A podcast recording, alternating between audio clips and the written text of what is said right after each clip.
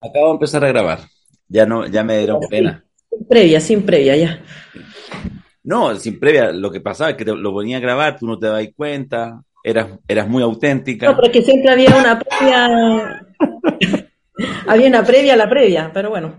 Sí. Estamos haciendo un, un- un gesto absolutamente mm, contra epocal. No, no empecé. No, solo quiero decir que estoy en este minuto cuidando la forma, justo el minuto en que estamos en 18, por lo tanto uno en general no debiera cuidar la forma. Ah, mm.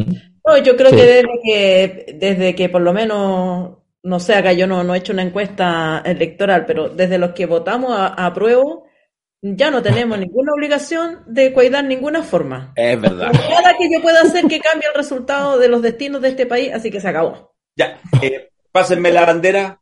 Pásamela, pásamela. Adiós. Sí, esos chistes, no sabe usted, pero efectivamente en los carretes que tenían estos días, en 18 y todo, sí. El chiste recurrente es como, ya, que tanta weá, hagamos Ya, reforma. la bandera ya. la las indetectables. Ah. Claro. Sí, Bueno, está bien. yo no sé hasta qué punto llega tu tus manifestaciones fuera No, de yo ma- bien no son llego a tanto, no llego a tanto. No, mis amigos son así, son así. Ah, en- la mayoría de mis amigos y amigas están en la pasta todavía. Tuvimos un carrete hace pocos días atrás y llegaron todos así en general. Y yo dije, ah, sí, ya. Y, pero sí, no, pero ahí es No, interesante, yo tengo muchos amigos que ya no toman. pero no, pero no por el Y plebiscito. ya están en la cuestión de que no, que hay que cuidar el peso, que, que el, el trago engorda, que las calorías y el ayuno intermitente y no sé cuánta paja. Así que tomo sola nomás. Está bien, está bien. No, y ahora hasta, hasta los... No voy a decir... no, ya, censúrate. Hasta los Es bueno, están a dieta.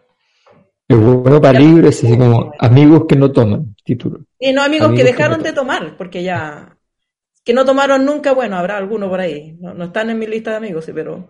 Bueno, Están todos los que dejaron de tomar, que, yo como, que- yo como en marzo empecé una es un dieta. memorial. Es un memorial. Estoy tomando nada, casi nada. Ahora igual me asusté y todo, pero, pero sí. Mm. El control se impone. Sí, no, pero, pero no es, pero es solamente una cosa médica hasta llegar a un punto y de ahí volveremos. Todos Volveremos. dicen lo mismo, dicen, no, si no es que no quiera, es que, mira, tengo una receta y te sacan la cuestión, la receta. Quieren ser flacos, sí, están cagados. Todo el mundo quiere ser flaco, ya no, no es solo una cosa de nosotras, me parece bien. Sí, El corset del bueno. cuerpo ahora es para todos. eso sí, eso sí, es verdad. Ya. Eh, ¿algo más? Igual hay que decir que en Chile está muy sancionado decir que no a un trago. Tú decir, no, no, gracias. No, sí, pues no por como, nada tenemos el título de más alcohólico en el mundo. ¿No tomar? creo. Sí, sí, Yo para serte no franco, quiero- yo para serte franco no confío en nadie que no tomemos. Eso, eso lo he escuchado mil veces. Bien. Paul Grande. Paulsen, acabas de entrar a mi lista de mejores amigos. Sí, es verdad. Pa- o sea, yo, yo miro con desconfianza a una persona que me dice, no, yo no tomo. ¿Cómo no tomo? No. Sí. Ya ahí automáticamente empecé a, a aprender todo Si tipo al de tiro dice, eh, llamemos el Uber para el caballero. Oye, el. Sí. El. No, no se puede. No, esa persona se tiene que retirar porque no se puede. Los demás No, no, pero pueden. es, pero, es- pero- pero es como una paranoia. O sea, tú dices, te dicen, oye, ¿quieres tomar algo? Y tú decís, no, pero coyunturalmente. O sea, no quieres tomar ese día o en ese instante. Y te miran así como, ¿qué? No, no, eh, Por si más rato voy a tomar. No tomas, ¿cierto? Oye, y Sí, qué- pero si vos soy, de, perdona, aquí de nosotros cuatro, hay uno que es el gallinita para el copete. No, Yo, pues, Alberto, totalmente, claro, Alberto, yo creo que Alberto es el que te va a decir, no, estoy en el ayuno Pero yo por eso a veces digo que, a veces digo, voy a, voy a tomar más rato, porque voy a tomar, me tomo poco, entonces voy a tomar más rato. Si voy a trabajar de la noche, no tomo, efectivamente. Claro. Entonces, Ahora, el problema con eso es que cuando uno se enferma, nadie cree que estáis enfermo de verdad, pues todos creen que estáis con caña. Me pasó, me pasó. Sí. Sí. Bueno, yo le pregunté antes de, de empezar este, este podcast por WhatsApp a, a Fernando cómo estaban los terremotos. Entonces él dijo que como el terremoto solo Negroni. Entonces yo me preguntaba cómo estarían los Negroni con las empanadas, pero efectivamente no. No. Todo, todo, todo en, en, en, eh, en definitiva cuaja bien en el lugar donde finalmente descansan todas esas cosas, ahí en el estómago. Todo cuaja bien. Sí, sí, sí. Bueno, si una vez que No, ya cuidado. pasó la barrera, entra ya. Hay que hacerlo, hay que hacerlo con cierto Sí. cuidado al principio. Perdón mi ignorancia, pero ¿qué es el Negroni? Oh, El Negroni es un trago italiano eh, que tiene eh, Campari, gin, vermouth y una torreja de eh, naranja. Ah, claro, esas son palabras mayores. Eso es como lo que tomaba mi mamá. Claro, Pero pero, esa cuestión pero Fernando lo ha popularizado aquí en Chile a niveles así, o sea, es es un una identidad uno a uno. Negroni, Una esa. Paulsen, uno a uno. Sí. Eso. Es verdad. Y de No, hecho, no, no voy a negar eso. yo le pregunté una vez a, a, a Cari, pero hace años atrás, no sé, hace años atrás, alguna- la primera vez que lo escuché en, en la clave hablando de los Negroni.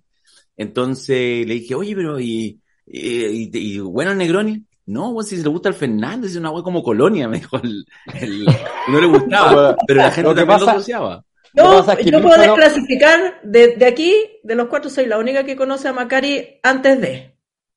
Así que Ma- Macari no se puede declarar nada de sofisticado, de nada. Ah, no, no, no. No, de nada, nada. Además que Macari, ya, ya, Oye, ya es un nivel. a Macari le gusta el Aperol. O sea, entiéndeme. Ahora, pues a mí también Ya, me no, gusta pero- ahora el Aperol, porque ya No, pero a, que, que a ti te guste el Aperol, vale, pero que Macari se esté tirando, tira, y, y dice que el Campari es muy fuerte. No, es y claro, el- es- el Aperol- yo, yo creo No, que tiene, no. no, no tiene derecho Macari No, a ese. No, no, no, tiene. tiene, tiene que caminar por la vereda al lado.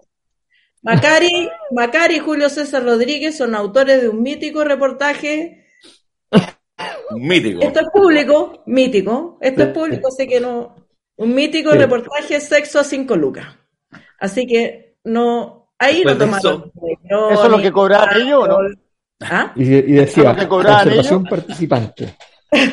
No, a- ellos tenían que cobrar para que les hicieran sexo, porque no, no, no, no estaban en condiciones de, de ser objeto de- No, trataban, nadie- trataban, trataban, trataban, claro, y, y hacían un concurso feo y, y salían perdiendo, ¿no? No, claro, no, no, no estaban en ninguna categoría así de no. Estaban en el un- mercado. Ese mercado el, no. sí, el, el del sexo 5 lucas es un clásico. Un Es clásico. un clásico. Sí, Claro. Ya, Dabañino, rescata esto. Rescata, sácanos de aquí. Calculan que 4 mil millones de personas vieron parte del funeral de Isabel II. Es decir, casi la mitad del planeta quiso seguir el evento del año. Si hasta alguno propuso que, con tanto éxito, no era mala idea salir de gira mundial con el féretro.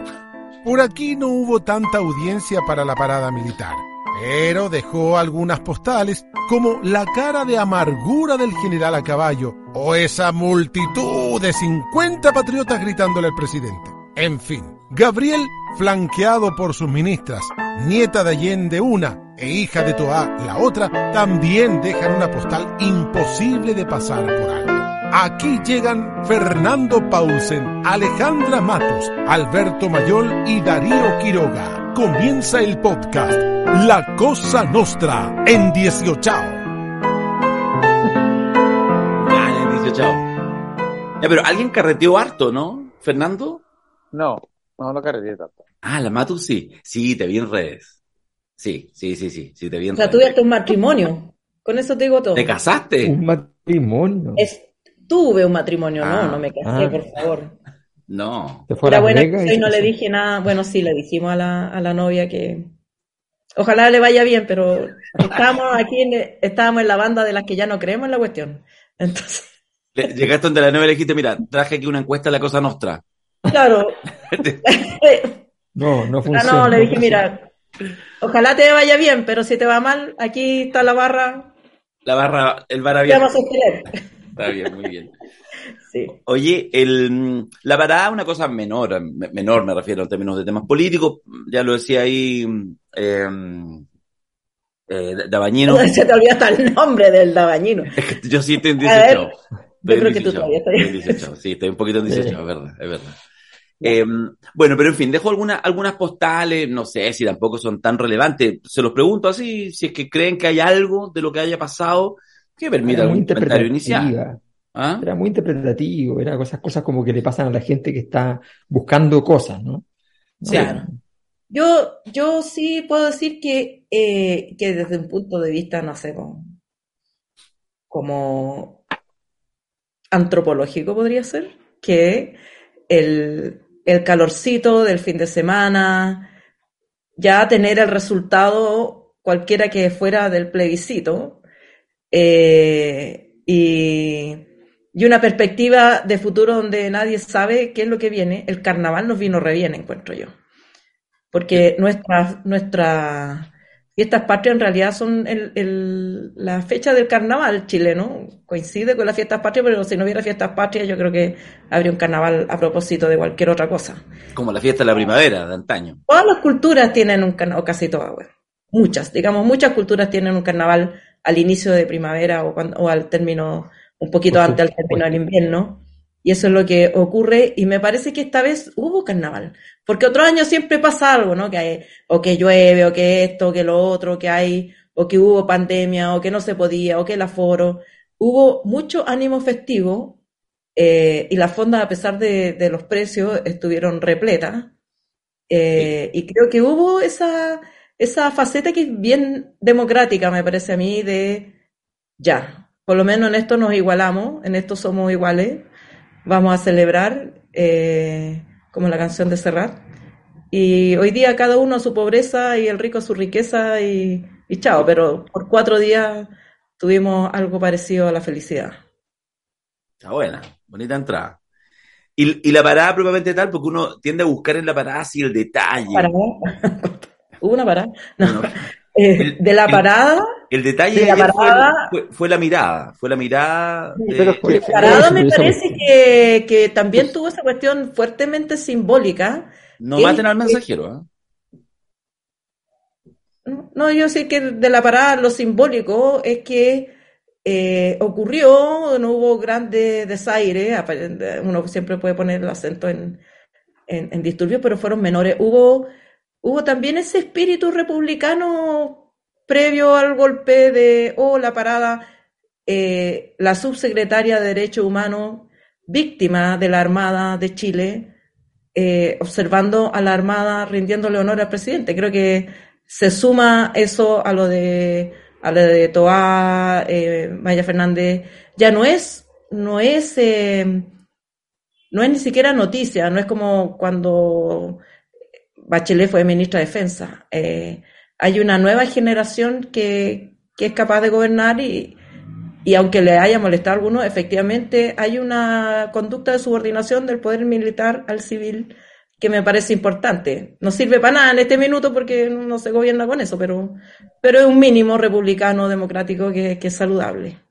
Fíjate que ayer un amigo mío me mandó un WhatsApp eh, y me dice, encuentro increíble la cara de serio que están eh, los militares cuando pasan frente al podio donde está el presidente, están transmitiendo mensajes no verbales, Fernando, etcétera. Y yo me recordé, fíjate, una conversación con mi papá hace muchos años, yo tenía como 14 años, donde yo mi papá viendo una parada militar, en, de las primeras paradas militares que se veían, eh, le digo, papá, ¿por qué están tan serio? lo, los militares cuando pasan. Y mi papá me dice, están, tienen que pasar serios, me dijo, tienen que pasar serios, y si es que incluso cambian y pasan de una manera eh, así como media jocosa, festiva, después los retan. Es una, es una, es una cosa solemne que pasa seria. Y siempre ha sido seria. Claro que, claro, claro que tú, tú vas acondicionando tus propias miradas a, a, a los momentos políticos, digamos. Y hoy día eh, escuché a muchas personas, la verdad, dicen, oye, qué serio estaban ayer, qué serio. ¿Qué o sea, me acuerdo de, de, esa, de ese mito que inventó Pinochet, de que él... Ah, una, una, persona dijo, hasta los mano... caballos estaban serios. Hasta claro. los caballos estaban más serios. Claro. Que, lo, que Allende, oh, bah, Pinochet dijo que había saludado con la mano derecha en vez de la izquierda, no me acuerdo, algo así, sí. a, a Fidel Castro. Pero da lo mismo, Da lo mismo lo que haya pensado en su interior. Él en ese momento actuó como tenía que actuar y los militares actúan como tienen que actuar y se subordinaron, no hicieron ningún eh, acto de desaire como le hicieron a Erwin efectivamente de no pedir permiso para iniciar la parada. Ese fue un, claro. un desaire, pero poner cara de serio o de más contento, eh, claro, eh, un poquito ya extremar la, la, interpretación me parece. Alberto, ¿tú no vas a decir nada al respecto? No, estoy completamente de Es que como nosotros no lo ignoramos la semana pasada con el funeral, ahora lo Es verdad, es verdad. Ahora va con cuidado, va con cuidado. Ah, no, no, no. no, Pagado, no. pagado, estamos pagados. Yo Oye. tengo el, tengo el, no, no, no, mi, el, mi, mi resentimiento tiende a ser baja, Soy, eh, soy una persona fantástica en ese sentido, no tengo resentimiento. Es cierto, es cierto, Yo- yo puedo, puedo dar fe de ello. ¿Sabes qué? Lo que yo les comentaba, se los hacía malintencionadamente, porque hay una cosa que a mí sí me sorprende. Efectivamente, yo creo que no deja, la parada ayer es una parada como todas, y no deja nada. Sin embargo, igual se construye, bueno, siempre se construyen incluso noticias, los medios tradicionales, que es impecable, que Gallarda, lo típico que se festinaba antes.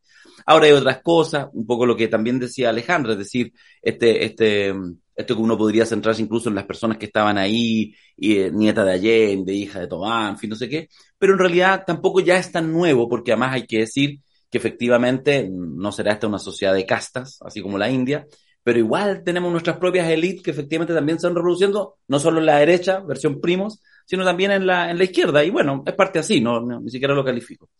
Pero fíjate que hay una cosa que sí me llama la atención como un fenómeno, no que parte este año, sino creciente, a propósito del gesto del general Vial y su seriedad, muy adusto, además con el, con este casco prusiano que siempre se ven horrible a mi juicio, pero de una cosa de verdad media, media siniestrosa que yo creo que, bueno, no sé si algún día el ejército lo cambie, eh, porque sí genera eh, en redes sociales una discusión intensa. O sea, sí hay detrás de ese gesto, que eventualmente puede ser efectivamente una seriedad porque estaba enojado o quería mostrarla. No lo sabemos, porque además la, parte interesante en este mismo ejemplo es que hay esa otra foto que también la habrán visto, donde no sé si fue al, al final de la parada o al comienzo de la parada, donde va pasando Boric y lo saluda al general y está cagado la risa, que más parece que es un tipo que tiene mucho humor, según. Entonces, ambas fotografías, la primera, serio, para poner un hecho, mira cómo lo mira, qué bien, qué bien cómo lo mira el presidente, ahí está el comunista teniéndole miedo, pero amplificado, porque no son grupos chiquititos, tiene un nivel de amplificación gigante. Y después lo otro, salimos Ahí está Marinovich de pie, Marinovich Claro. de pie, Y ah, después salimos esperando los- el golpe. y después salimos los arbolitos a, a decir, pero mira, ven, se está cagando la risa. Entonces, las dos, burbuja. Al final no tenemos idea de nada. Un poco esto que siempre planteamos, que en realidad finalmente es pura percepción, pero lo que sí es que el, es que sí fue, eh, copó bastante las redes sociales. No, no fue si el- no sé si fue el tema número uno. Ya, pero, Pero, dime, dime, dime, una, dime una cosa, Darío. ¿Tú esperabas que pudiera pasar una cosa distinta eh, a la que ocurrió con el- todo el boom de las redes sociales que hay, más todas las cosas que han ocurrido? No. Hay, o sea, yo te digo, cuando tú quieres buscar mensajes significativos en las caras o en las señales quieras. de las personas, los vas a encontrar. Obvio.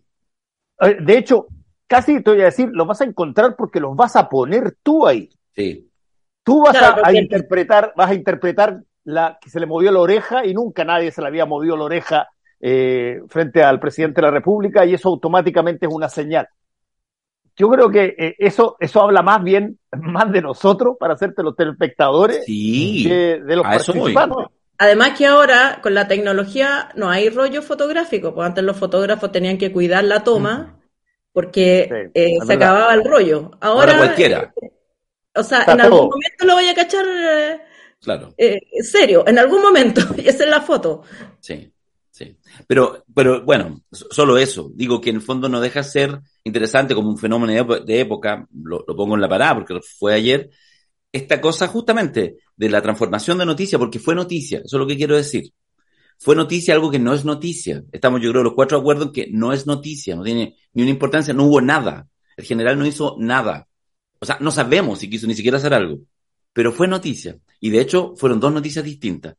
Eso a mí, no, no digo, no, no estoy O diciendo sea, nada nuevo. De No- hecho, tenía, de hecho, la cara que tenía era la, la cara de alguien que está diciendo, ¿cómo- ¿qué hago para que no sea interpretable? ¿Qué hago? Claro, La, la cara más neutra posible. la cara neutra, neutra, neutra, que obviamente se ve muy, muy serio. Muy seria, ah, claro. Entonces, pero, pero es evidente que no, que no hay, no hay nada. Sí. Entonces, no, la verdad es que la, la, además, yo creo que una de las cosas buenas, que siempre se, esta es como la típica, eh, cosa que destacan lo- los argentinos cada vez que hay cambio de mando en su país y los presidentes le entregan el mando al otro y no, va, no se van a ver, no falta uno.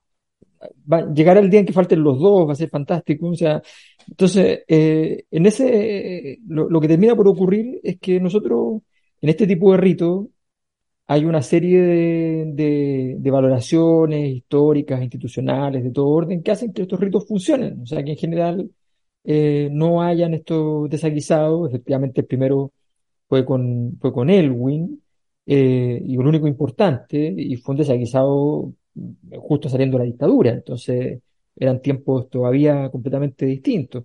Hoy día Y no no, era una cara, era una salida de, de protocolo así evidente, eso intencional, evidente. tal, claro. Claro, claro. Que no es que se tocó la nariz, es como, Claro. ah, miren, la nariz. Tal Ya. cual. Pero hay algo que sí pasó. Aunque nuevamente también alguien podría ningunearlo. Pero entremos al debate primero. A ver, El presidente y un embajador. El hecho es chico. Reagéndemelo. Eso es, po. ¿Qué tiene en la tarde? Tengo que recibir las cartas credenciales del embajador de Israel. Está hace tiempo ya acá, pero las tiene la formalidad. Reagéndemelo. No es pequeño, me parece a mí, porque hasta yo, hasta donde yo entiendo, el embajador ya estaba en la moneda, ¿o no? no fue así, fue, estaba en la puerta. O sea, no, su- no fue, Entonces fue así. Reagéndemelo. no, fue hace Fue así. así. Reagéndemelo. ¿Me está escuchando, presidente? Yo creo que todos los presidentes, todos, todos los presidentes, quizás estoy exagerando, pero para que se entienda mejor lo voy a exagerar bien exageradamente. Yo creo que todas las personas que tienen mucho poder en algún momento dado repiten esa frase de Luis XIV, el Estado soy yo. Y de pronto creen que lo que ellos hagan es algo que efectivamente todo el mundo va a entender como representante del Estado. Eh, y, y creo que se equivocó el presidente en una, en una cosa de no entender que el Estado es mucho más que el presidente de la República. Es mucho más que un Congreso Nacional, es mucho más que una institución determinada de relaciones exteriores. Tú tienes que pensar en un montón de cosas que, eh, que tienen que ver con las relaciones diplomáticas cuando las tienes. Porque si no las tienes, otra cosa, cuando Bolivia y Chile tenían las relaciones cortadas, tú podías entender este tipo de cosas, pero cuando las tienes y las has tenido por mucho tiempo, eso significa algo y tiene que ver con algo porque tu país está, eh, bueno, actuando de acuerdo a la dinámica de esas mismas relaciones. Entonces, entiendo que tú quieras hacer un gesto o, quieras transmitir tu posición personal de algo, pero eso se hace justamente en la reunión que tiene que tener con el presidente, cuando, con el embajador cuando recibe las credenciales. Puedes decirle lo que queráis ahí, Mm. Pero no, no, no entiendo por qué tendría que haberlo hecho con un gesto público. Yo creo que eh, también mirándolo desde el punto de vista antropológico, hoy día amanecí cargada la antropología, eh, ahí, ah, no me acuerdo ya dónde lo leí, pero había un estudio de, eh, del comportamiento eh, como en la escala de los hombres más valientes de una tribu X, que compiten en determinadas pruebas y los más valientes son los más mesurados porque son valientes. Si van a, si se levantan, van a pelear. No, hay- no tienen que hacer nada para demostrar. Toda la comunidad los considera valientes. Pero está el que está el último en la fila, allá el, el- el curado que todos agarran a patadas, que tiene mucho incentivo para hacer actos Mm. sobredimensionados para demostrar su valentía. Mm.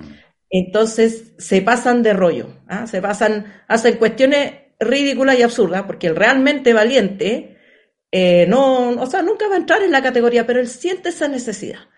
Y yo creo que pasa lo mismo, no lo voy a personalizar en, Sí, en- porque en fue Boris, la- pero- fue un acto donde no tiene ninguna incidencia real en el conflicto real ni en el problema real.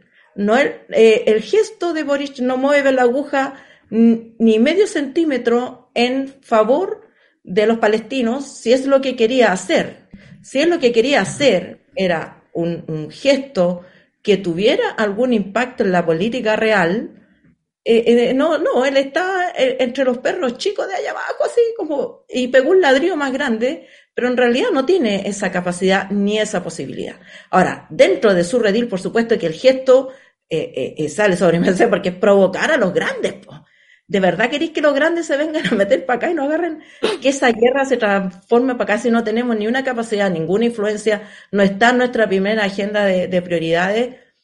Es un acto de irresponsabilidad política, me parece a mí, que no, que no, que no tenía ninguna necesidad de acometer a menos que eh, eh, creyera que ese gesto de valentía tenía costo cero y, lo dejaba bien con alguien o consigo mismo o a lo mejor él quería hacer un gesto de valentía, de apoyo al pueblo palestino, que es súper eh, eh, eh, valioso, pero yo encuentro que el pueblo palestino tampoco es como mandarle salud al, de, como vestirse de negro para el funeral de la reina. Son gestos absolutamente estridentes, vacuos, que no tienen ninguna importancia donde realmente importan las cosas. Y yo me pregunto, ¿por qué se hacen? Y me da, me da la impresión de que hay una ausencia de agenda propia una incapacidad de incidir donde hay que incidir, que eh, lo lleva a hacer estas cosas como entre simbólicas, gestos para la galería, algunos más caros, otros más baratos, bailar bien la cueca, digamos, salvar bien la parada, todo eso es bonito, pero son al final gestos para la lucha de un gobierno que se quedó sin agenda después del plebiscito. Yo tengo ganas de prestarle ropa al presidente. No sé si vais tú primero, Alberto, o yo. No, déjame, déjame hacerla para que tengáis que salvar los muebles todos juntos. Va a ser difícil. a, ver cuánto vaya a levantar. No, poquito. ¿Cuántos muebles vaya a lograr salvar? Pero algunos salvarás. Lo que pasa es que, a ver, yo creo que tiene, tiene, tiene una, una, hay una inquietud que tengo respecto a la, a la dimensión política o no del gesto, pero efectivamente desde el punto de vista, es una estupidez, es una estupidez. ¿Por qué es una estupidez? Primero porque tú en tu posicionamiento tienes, ya, tienes, ya tienes problemas que tienes que resolver y que no quieres profundizar. Por ejemplo, al Frente Amplio se le ha acusado de superioridad moral. Esto es un gesto de superioridad moral así por todo lo alto. Entonces no te sirve porque tú no quieres eso, supuestamente, supongo que no quieres tener esa, e, esa, esa connotación dando vueltas sobre ti. En segundo lugar, se te califica de eh, normalmente de personas que no tienen experiencia, que son un poco o mucho incompetentes, que no conocen de temas políticos realmente, y eso, esto es una situación que lo único que hace es alimentar eso, porque efectivamente la gente que son funcionarios históricos de los gobiernos, los que trabajan con ellos, los que trabajan en la Cancillería, los que trabajan en, en las embajadas en todo el mundo, miran con cara de, uff, ¿qué es esto? O sea, no, no, no puede ser. Porque obviamente está fuera por, completo de las dinámicas habituales. Em, luego viene el tema de gobierno. Es jefe de gobierno y en este momento él tiene una agenda. En su tercer párrafo del discurso de Naciones Unidas hoy día, eh, en un párrafo, a mi juicio, muy mal hecho, pero, pero sale a vender Chile. Necesitamos inversión extranjera y tenemos que vender. Y tenemos litio y cobre. Vengan para acá y tenemos buenas universidades que podrían hacer algo con eso. Eso es lo que sale a decir. Tú quieres ir a vender, vas a ir a Estados Unidos en cuatro o cinco días más a buscar inversionistas con tu ministro de Hacienda y vas a ir a Estados Unidos con un problema con Israel. Ah, a Nueva York. Genial, genial, a Nueva York a la bolsa, vas a ir a la, vas a, vas a ir a, te falta a la bolsa, a Hollywood, ¿ya? Y a las universidades. O sea, ya, genial. O sea, lo máximo. Eh, todo, tú has tenido una, una, una, relación con distintos medios de comunicación problemática. Bueno, quieres tenerla con otros medios más, mm, que no los has tenido, que has tenido buena relación este es un gobierno que tiene, que mantiene buenas relaciones con, ese mundo dentro de Estados Unidos, con el mundo del Partido Demócrata, con el mundo del New York Times, con el, en fin, o sea, tienen, tienen, tienen, acababan de tener un reportaje en la revista Times, o sea, ¿tú crees que ese, reportaje en la revista Times hubiese salido si es que hubiese hecho, hubiese sido después de la declaración sobre Israel? probablemente no sale. y además eres jefe de Estado. Y si esto lo hace un primer ministro en un, en un gobierno, en un país donde además hay un jefe de Estado que es distinto, incluso uno podría decir, bueno, es un desbarajuste, pero cuando tú eres jefe de Estado hay una, una siguiente responsabilidad. Eh, además, te, te, te, garantizas entonces el, que te timbren con esta situación. Y bueno, de hecho, uno de los timbrazos que, que dolió aparentemente en, en Palacio fue el amateurismo, ¿no? Bueno, pero más allá de eso, la, pregunta que yo me hago eh, es más de es más de, del libreto de, de, de, obra de teatro que, que, de análisis político. Yo me pregunto, ¿cómo llegó a esto? Porque yo creo que para llegar a esa decisión solo hay dos posibilidades. Las dos son estúpidas, pero son diferentes. Una es que haciendo el análisis de lo que venía, que el año, la semana pasada lo comentamos, que seguramente estaban sentados analizando la situación y diciendo, oye, tenemos una semana, un par de semanitas en que vamos a tomar decisión de derecha 1, decisión de derecha 2, decisión de derecha 3, decisión de derecha 4, necesitamos gesto ¿ya? de izquierda. Y tal vez a él se le ocurrió, esto está claro que se le ocurrió a él, porque nadie más sabía claramente, pero a él o a un par de personas nada más, se le ocurrió hacer este, este, este desajuste como una solución política. Eso tendría como algo positivo, entre comillas, que bueno, que por lo menos es una, tiene algún nivel de reflexión el asunto, equivocada y estúpida, pero una reflexión. La siguiente alternativa es que el presidente sencillamente eh, en ese momento le llegó la llamada y dicen, oye, ahora está acá el embajador, estaba al trencito de embajadores, había recibido al de Arabia Saudita, no le dijo, no, no, salió con la polera de Cachoyi, ah, no, no, lo recibió, le manda, el documento que te entregan manda saludos específicos de Mohammed bin Salman, o sea, lo de siempre, digamos, lo normal. Bueno, y Mohammed bin Salman se había reunido hace un par de semanas con, ya, con Biden, o sea, la cosa ya está superada, ¿no? El impasse está superado. Hasta Biden se, se, comió eso. Bueno, y resulta que entonces tú recibes la llamada y te retrotraes a ese viaje, ese viaje que fue un viaje importante en su vida. Muy importante. Loco, con muchas, con muchas aristas. Ese viaje en Palestina, las cosas que debe haber dicho ahí, las cosas que, que sintió, qué sé yo, y dijo, no, no pasarán, ¿ya? se acabó, yo no recibo las credenciales de Israel, ¿ah? aquí estamos. Esas son las dos opciones, creo yo, de esta, de esta situación. Las dos terminan en el mismo lugar, pero a mí me encantaría lograr saber cuál es. Yo estoy de acuerdo con lo que se ha planteado, con lo que plantean ustedes. Lo que yo quisiera tratar de es, ver otras posibilidades, ¿ya? Eh, pensando en que también de pronto puede tener cierta utilidad abrir algunas preguntas. Yo, yo pensaba, trataba de ordenarlo en términos como de ciertas disyuntivas, que me imagino que tiene que haber tenido Gabriel eh, Boric para poder eh, hacer algo como lo que hizo, porque, perdona, lo que yo quiero defender, eh, más allá de las consecuencias, es de que si haces todo un golpe. O sea, yo quiero defender eso. Bueno, ah, no hace, así no se hacen las cosas. No, no, no, yo creo que todo un golpe. Creo que cualquier otra vía diplomática normal, y además, ojo, que esta es la primera disyuntiva de las tres que quiero plantear, que es eh, a razón de que el presidente de Chile tiene que generar alguna reacción por la muerte, asesinato, lo que sea, de un joven palestino de siete años que no tiene ni un parentesco, que no es cercano, que ni una cosa. O sea, los, uno, los gobiernos reaccionan porque cuando hay alguna relación. Esa es la razón normal. Incluso a veces lo hacen intencionadamente contra ciertos gobiernos que no quieren, pero, comillas, aprovechan que, ah, en realidad este muerto tenía doble nacionalidad o no sé qué, o este que está preso. Y entonces reaccionan, como ha pasado con gente en Venezuela que ha estado presa, que eran amigos de un amigo, un amigo, un chileno. Ah, listo, solidaridad con este compatriota. Ya. Y está bien.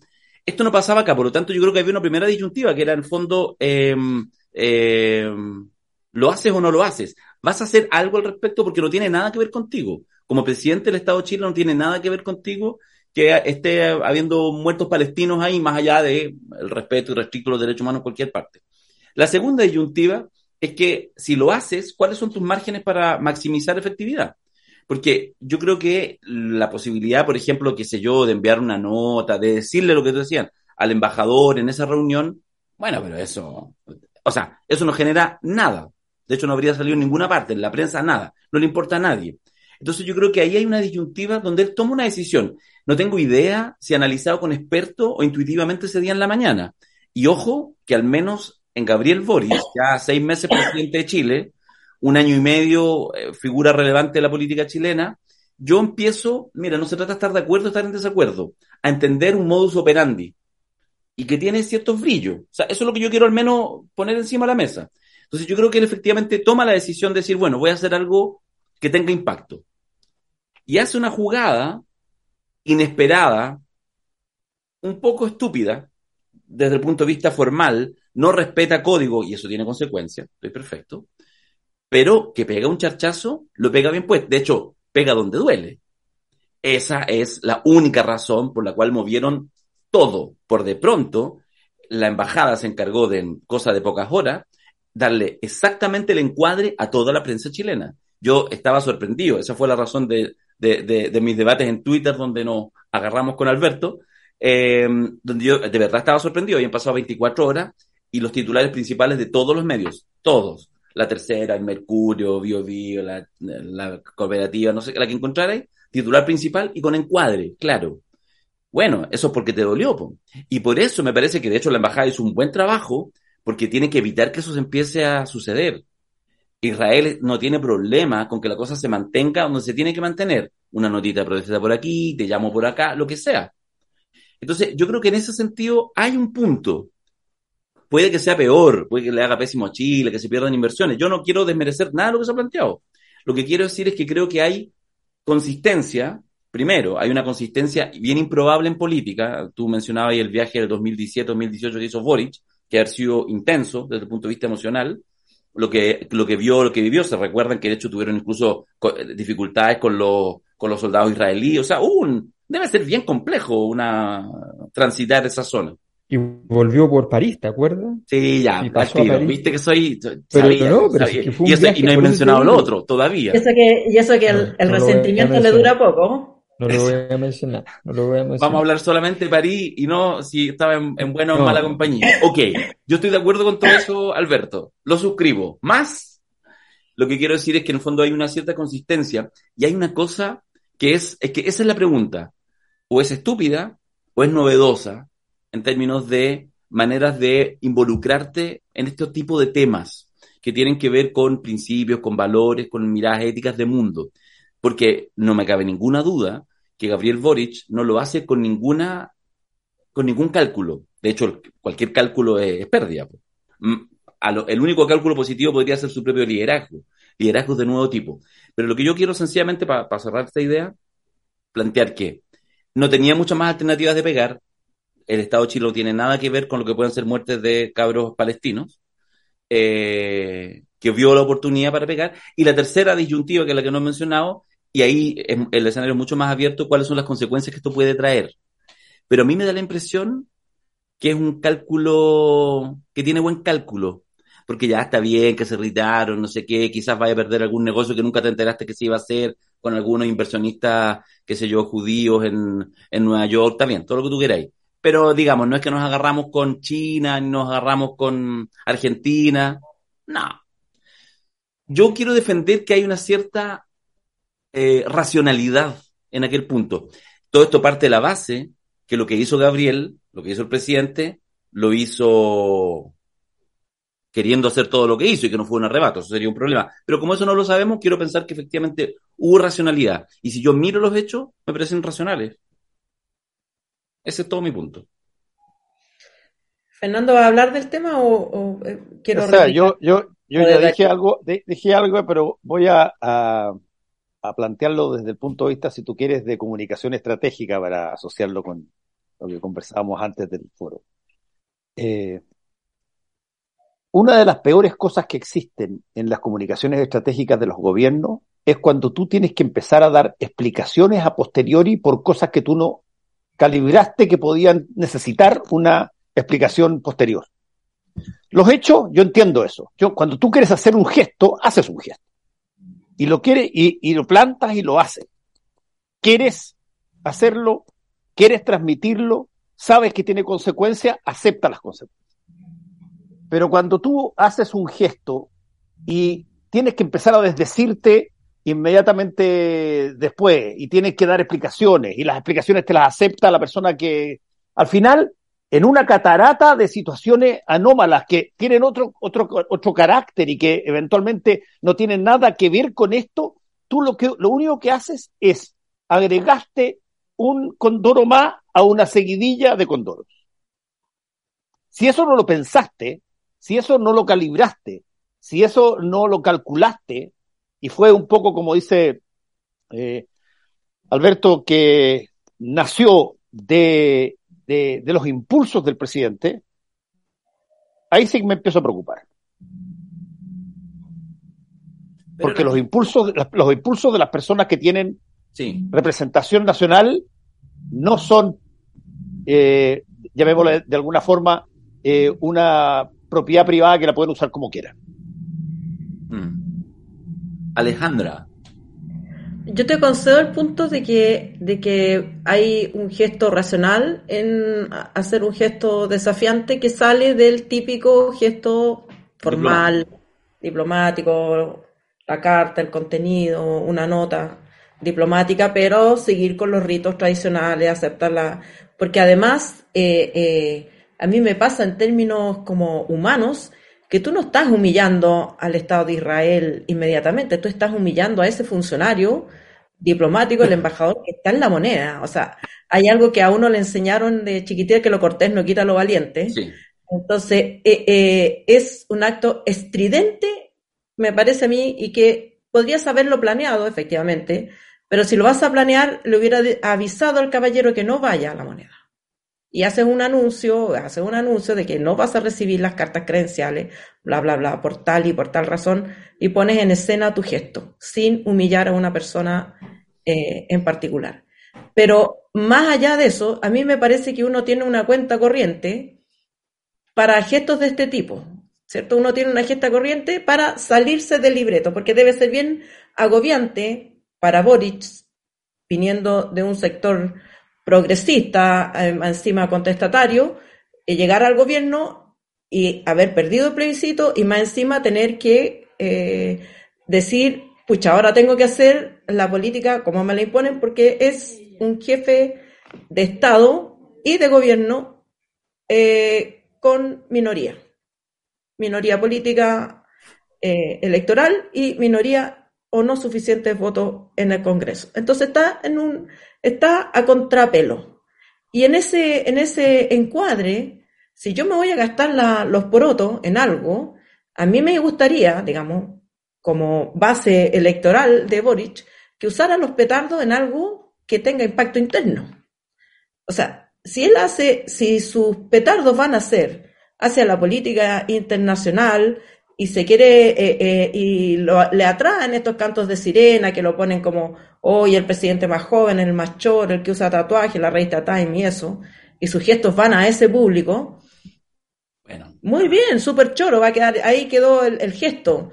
Pero, ¿qué implicancia tienen en la vida cotidiana de chilenos y chilenas y del avance o no de las políticas progresistas que se había planteado en su eh, programa de gobierno? Cero. Y probablemente van a haber turbulencias que van a ser todavía más difíciles, porque no es eh, eh, la, digamos, la agenda israelí no solamente es eh, Israel versus Palestina, está en muchos círculos de poder que son precisamente progresistas, lo que decía Alberto. O sea, te vais, entraste con un pie forzado con el New York Times, con Nueva York, y tenéis que arreglarte para esa foto o ya, no importa, quedaste mal parado ahí, no te da lo mismo, pero no, no aporta nada de tu programa de gobierno, de tu agenda política que supuestamente es la que te interesa. Entonces, por eso yo digo, es como, como el gesto del, del que quiere hacerse el valiente, va y agarra un tronco más grande y se pone al medio de la plaza y se lo pone al hombro, pero todos los valientes que están ahí saben y se ríen de él porque no, no va a ganar ninguna batalla, no va a ganar ninguna batalla así. Sí, bueno, en todo caso lo internacional yo creo que ha dado ya sobradas pruebas de que efectivamente le interesa. Pero, pero mira, está bien, si le interesa lo internacional, eh, hay que tener mucho cuidado, porque ya le pasó a Sebastián Piñera que le interesó en su segundo gobierno internacional y rebotó de la peor manera, Totalmente porque tú tienes que entrar a jugar y saber jugar. O sea, no es, no es fácil. Si tú quieres jugar el juego contra Israel y a favor de Estados Unidos, está difícil. ¿Ya? Está súper difícil. Si tú quieres jugar el juego contra Israel y quieres armar una situación, no es esta la situación, la forma. Efectivamente, tú podrías haberlo recibido, haberle dicho, mire, me gustaría, es posible que me preparen un informe respecto a la situación de la muerte de este adolescente, porque la verdad es que lo que aparece en prensa es que hay responsabilidad del gobierno, quisiera saberlo, que, cuál es al menos el informe de ustedes. ¿ya? Le voy a pedir también eh, a las autoridades palestinas, que aunque no están reconocidas, eh, qué sé yo, bueno, vamos a, eh, vamos a pedir también. Entonces, le planteas el problema y construyes una escena en el tiempo, en el tiempo donde tú decides en qué momento lo transformas en algo público. Pero estas cosas del juego corto, el juego de que, eh, que tiene mucho que ver probablemente con la, con, con la línea de crédito que siente el gobierno sobre sí mismo. Pero si tú mismo te acortas la línea de crédito, y porque te sientes en problema, lo más probable es que sencillamente tus acciones no tengan el peso que tú quieres que tengan. Entonces está difícil, porque además viene la siguiente pregunta que se ha planteado. Ya planteó una vez el gobierno que, eh, entre comillas, podía llegarse a evaluar a quién se les vendían insumos de acuerdo a las condiciones democráticas y de derechos humanos en cada país. Chuta, ya está difícil eso. Está difícil porque además el mundo está no cada vez más democrático, cada vez menos democrático. Eh, y los compradores importantes de Chile no son precisamente los países más democráticos del mundo en muchas cosas. Mm. Entonces, a ver, ¿de verdad tú crees que la gente en Chile te va a decir qué maravilla de gesto haber hecho eso? ah? Y- pero cerramos, cerramos Antofagasta y, y toda la zona de minas ahí, pero no importa, pero hicimos el gesto político que nadie lo ha hecho nunca. Lo más probable es que no. Entonces hay que tener cuidado porque uno ya está planteando cosas. Y yo, yo insisto, eh, esto pasa mucho en los sectores de, de izquierda, pasa mucho, que es como, no, voy a ser pragmático, voy a ser pragmático. Hacen tres días de pragmatismo y al cuarto día ya no dan más. Dicen, no, no puede ser. Tengo que dar una señal. Y con esa señal mataste todo el pragmatismo los tres días y además es incoherente. Ah, construye un camino que sea coherente. Ya lo dijimos el otro día. Hay que dejar de pensar que la política se hace con promedios. Cuando uno es oposición, uno entonces un día es súper de izquierda y el otro día es amable con el gobierno y juega al juego del policía bueno y el policía malo. Los gobiernos tienen que tener una línea de trabajo bastante equilibrada. La, calle no puede ser muy ancha. Y, y en ese sentido te vas a mover un poquito para un lado, un poquito para el otro, pero un poquito. Porque si no, lo, a ver, yo no veo una estrategia en este sentido de decir, ok, vamos a buscar las inversiones, les vamos a dar confianza, pero al mismo tiempo vamos a satisfacer los criterios de la gente más cercana a nosotros a través de tales y tales cosas y vamos a hacer una síntesis de eso. No, yo no veo eso. Veo que es una acción por acá y otra acción por acá. Eh, de acuerdo. ¿Les gustó hoy día el discurso de Boric en la ONU para ir cerrando con el presidente? ¿Lo vieron? ¿Lo Yo escucharon? creo que estuvo correcto. Fome. O sea, Ya, digamos. bueno, es que no, no, no, digo, los, los discursos de los presidentes chilenos en las Naciones Unidas que han generado una, una, un, un eco rimbombante han sido porque eh, habían situaciones, eh, si tú quieres, eh, ambientales muy especiales donde esa voz tenía que generar un eco. Y creo que desde ese punto de vista el, presidente Boric eh, hizo un, buen discurso eh, y además, solamente para meter la colita lo que estábamos hablando, él estaba plenamente consciente que ya había, se había desembocado toda una polémica en función de un suceso internacional y por lo tanto no iba a querer provocar ninguna más. Así que tenía que ser una cosa relativamente razonable, que dejara a todo el mundo contento y que mostrara eh, lo que aspira el gobierno en materia internacional. Pero nada más. Mm. De aquí no iba a salir el, eh, el- le, le propongo relaciones eh, diplomáticas ahora inmediatamente. No iba a salir eso. ahora. Claro, aquí y ahora. Tráigame su O- embajador. Tráigame su Claro. embajador Israel. Al- claro, exacto. Y no iba a salir acá tampoco el que tú no le das el voto a Estados Unidos para que invada Irak. No, no estaba, eh, no era, no era ese el momento. Si, si venía de un condoro. Le habría ofrecido a Israel cambiar la constitución. Ustedes me pasan la de ustedes, yo les paso la mía. Te cambio tus cartas credenciales por mi borrador. Es un borrador bueno. No, Oye, pero yo creo que fue, o sea, a mí el, el- el- de- decía cuando estábamos, cuando recién entramos, recién que partía la grabación que, que había leído, había escuchado el discurso y lo había leído. Y me parece que de- quizás lo acortaron porque no, no tengo memoria de que haya sido tan extenso como está el texto. Pero, pero más allá de eso, tengo la impresión de que, eh, de que el discurso lo que no tuvo de bueno, porque efectivamente es un discurso correcto, no tiene, no tiene grandes Sí, defectos, correcto. lo que no tuvo de bueno es que eso es la falla exactamente orgánica del gobierno.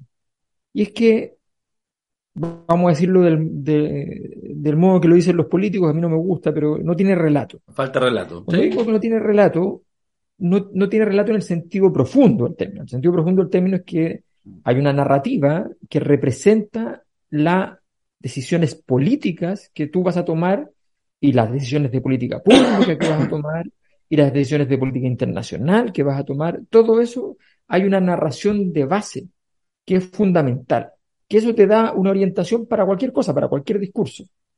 Esa narración no, no está presente. Y yo creo que cuando uno va a hablarle a Naciones Unidas, uno va a hablarle a, primero, a los que están allí y en segundo lugar, al mundo. A los que están allí, en realidad, el mundo, el, público normal va a escuchar a su propio país. No, pero al mundo a través de las autoridades que saben una impresión respecto a un gobierno y a un proceso político como el chileno. Yo creo que fue demasiado no logró nunca conectar la situación de Chile con el resto. O sea, si yo parto diciendo, el año 2019 Chile tuvo un estallido social. El mismo mes hubo 15 países que tuvieron estallido social. El mismo año hubo 40 países que tuvieron estallido social. En los, si- en los, en los 15 meses anteriores y en los 15 meses posteriores suman 65 países los que tuvieron estallidos sociales. Suman los países, un tercio de los países de Naciones Unidas. Nos pasó a muchas personas y no es ninguna excusa. Tenemos un problema global que tenemos que resolver. Tú partes con eso y le estás hablando a todos. Lo primero de, de- de un discurso es que le habla a un público y que quieres que el público te escuche. Si, si, si cognitivamente tu público deja de escucharte inmediatamente, ya no, no tiene gracia, no vas a- no, no da lo mismo lo que digas después, no vas a, no vas a conquistar el público. Esta es la, la, la ley de los artistas, de escenario, los humoristas, ¿ya? la, la entrada. Cosa es nostra. y tienes y hay que conectar, hay que conectar. Entonces, bueno, yo creo que, que en ese sentido el discurso carece de lo que carece el gobierno y yo creo que el gobierno tiene que tomar la decisión de buscarlo. O sea, ¿cómo tú resuelves la antinomia de estar enfrentado a un discurso contra los 30 años con principales figuras tuyas vinculadas a los 30 años? Tienes que resolverlo, tienes que resolverlo discursivamente. Y se puede resolver discursivamente, y se puede lograr de un- acuerdo. Estoy de acuerdo. Fíjate que a mí me, a mí me recordó un profesor en Harvard que, se, que fue es muy bien famoso, se llama Marshall Gans, que él es una persona que creó eh, toda una teoría detrás del concepto del relato. Y él eh, eh, planteaba que cuando tú vas a ir a contar una cosa en un lugar, tienes que preocuparte de las tres cosas más importantes. Una es la historia mía. Una eh, es la historia de nosotros y la otra es la historia de la hora. Una que cómo llegué a donde estoy o donde estamos, cómo llegamos nosotros, quiénes somos y todo lo demás. Y después es en qué estamos ahora y qué queremos para mañana. Esas tres cosas tienen que estar así y tienen que estar de una manera hilvanada. Y desde el punto de vista del discurso del presidente Boric fue bastante acotado a eso. Hizo lo correcto. Pero claro, hubiese cambiado las cosas, la manera de percibirlo antes o después de este gap con, eh, con eh, el embajador, se habría, se habría, se habría, habría sido distinto, habría sido más, más, más, si tú quieres, potente el discurso, eh, porque dijo cosas bien interesantes el presidente, pero estaba matizado, mm. disminuido de entrada por una situación internacional. Entonces, ahí es donde yo le, yo, yo digo, chuta, cuidado, cuidado. Doña Alejandra. Eh, yo creo que mm, Boric, o sea, hubo muchas referencias al discurso de Allende de 1972 en la ONU, pero yo creo que la gente está pensando en el otro discurso, en el de México, no en este, porque el de Allende de 1972, que fue el que yo fui a leer para, para hacer la comparación, eh, no es el discurso épico de, Allende, no es... No, fue fome. Es un discurso relativamente fome. Salvo la entrada. Pero es una entrada muy pequeñita. Sí, pues, vengo de Chile. No, no es esa, es que no es la, no es, no es la histórica. No, es, no es la histórica. ¿Es el de la UNAM? No tiene razón la Alejandra. Exacto. Este es una entrada bien anodina, bien fome, de, eh, cuyo contenido es básicamente un discurso económico y se va a quejar Allende de, eh, de la AT&T, de, de, la Copper Companies, se está quejando de cómo el imperio interviene en política eh, interna. Pero más allá de eso, eh, eh, dicho esto, me, parece que hay una, hay, hay también algo distinto entre Boric y Allende. Es que Allende, como sabemos, obtuvo un tercio de los votos, fue electo por las, por las lógicas democráticas de su momento, en que la democracia cristiana eh, eh, le da su apoyo, sale, sale electo, le da los votos, sale electo.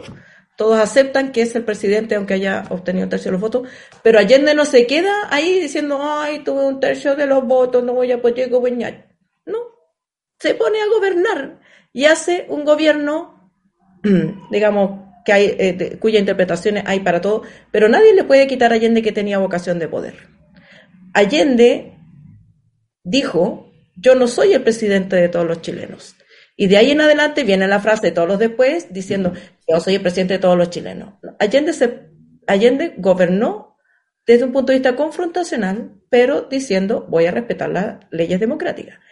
Y, y logró aumentar su base electoral desde ese 36, no sé cuántos por ciento al 52 por ciento que fue la última elección eh, previa la La de regidores.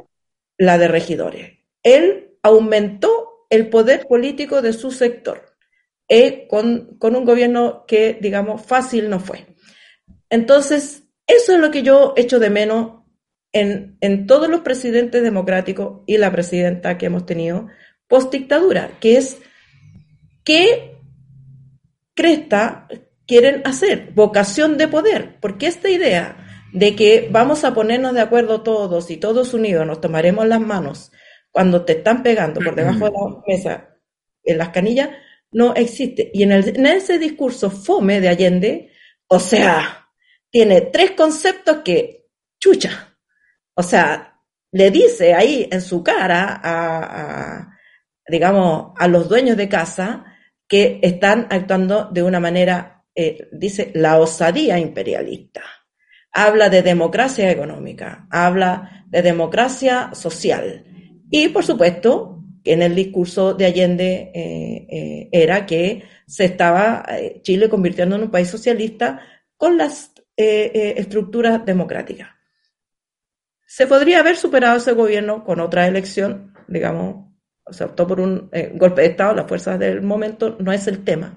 Pero el tema para mí es que un presidente que tiene claro qué es lo que está haciendo, es lo que tiene que hacer mientras esté en el gobierno, tiene que, eh, digamos, ver qué fuerzas tiene, eh, planificar, hacer sus tácticas, etcétera, pero con un programa. Y yo lo que veo aquí es que, como se perdió el plebiscito, como eh, parece que no hay fuerza política en el Congreso, se está tratando de armar sobre la marcha una supuesta coalición neo-mayoría plus ex-concertación plus lo que haya, sin horizonte, sin, entonces, claro que vamos a tener destellos de cosas que le gustan a un sector, destellos de cosas que le gustan a otro, pero ¿para dónde vamos?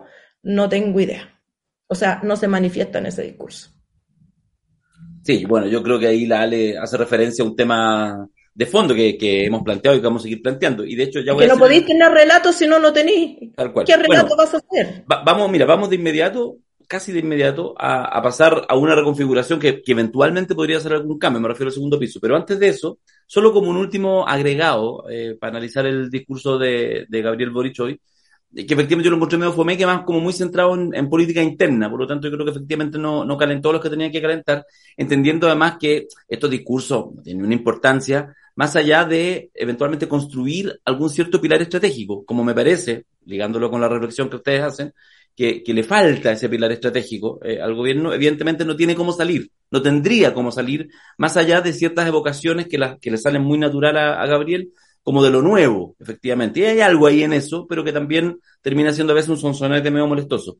Y yo lo comparo, mira, los invito a verlo, porque además lo vi entero, el, el de mm, Gustavo Petro, ah, tengo ahí mi, mi, mi, gustillo colombiano, em, que es un discurso, fíjate, cuando ustedes lo vean, porque ha recibido muchos elogios, porque además logró instalarse en la agenda.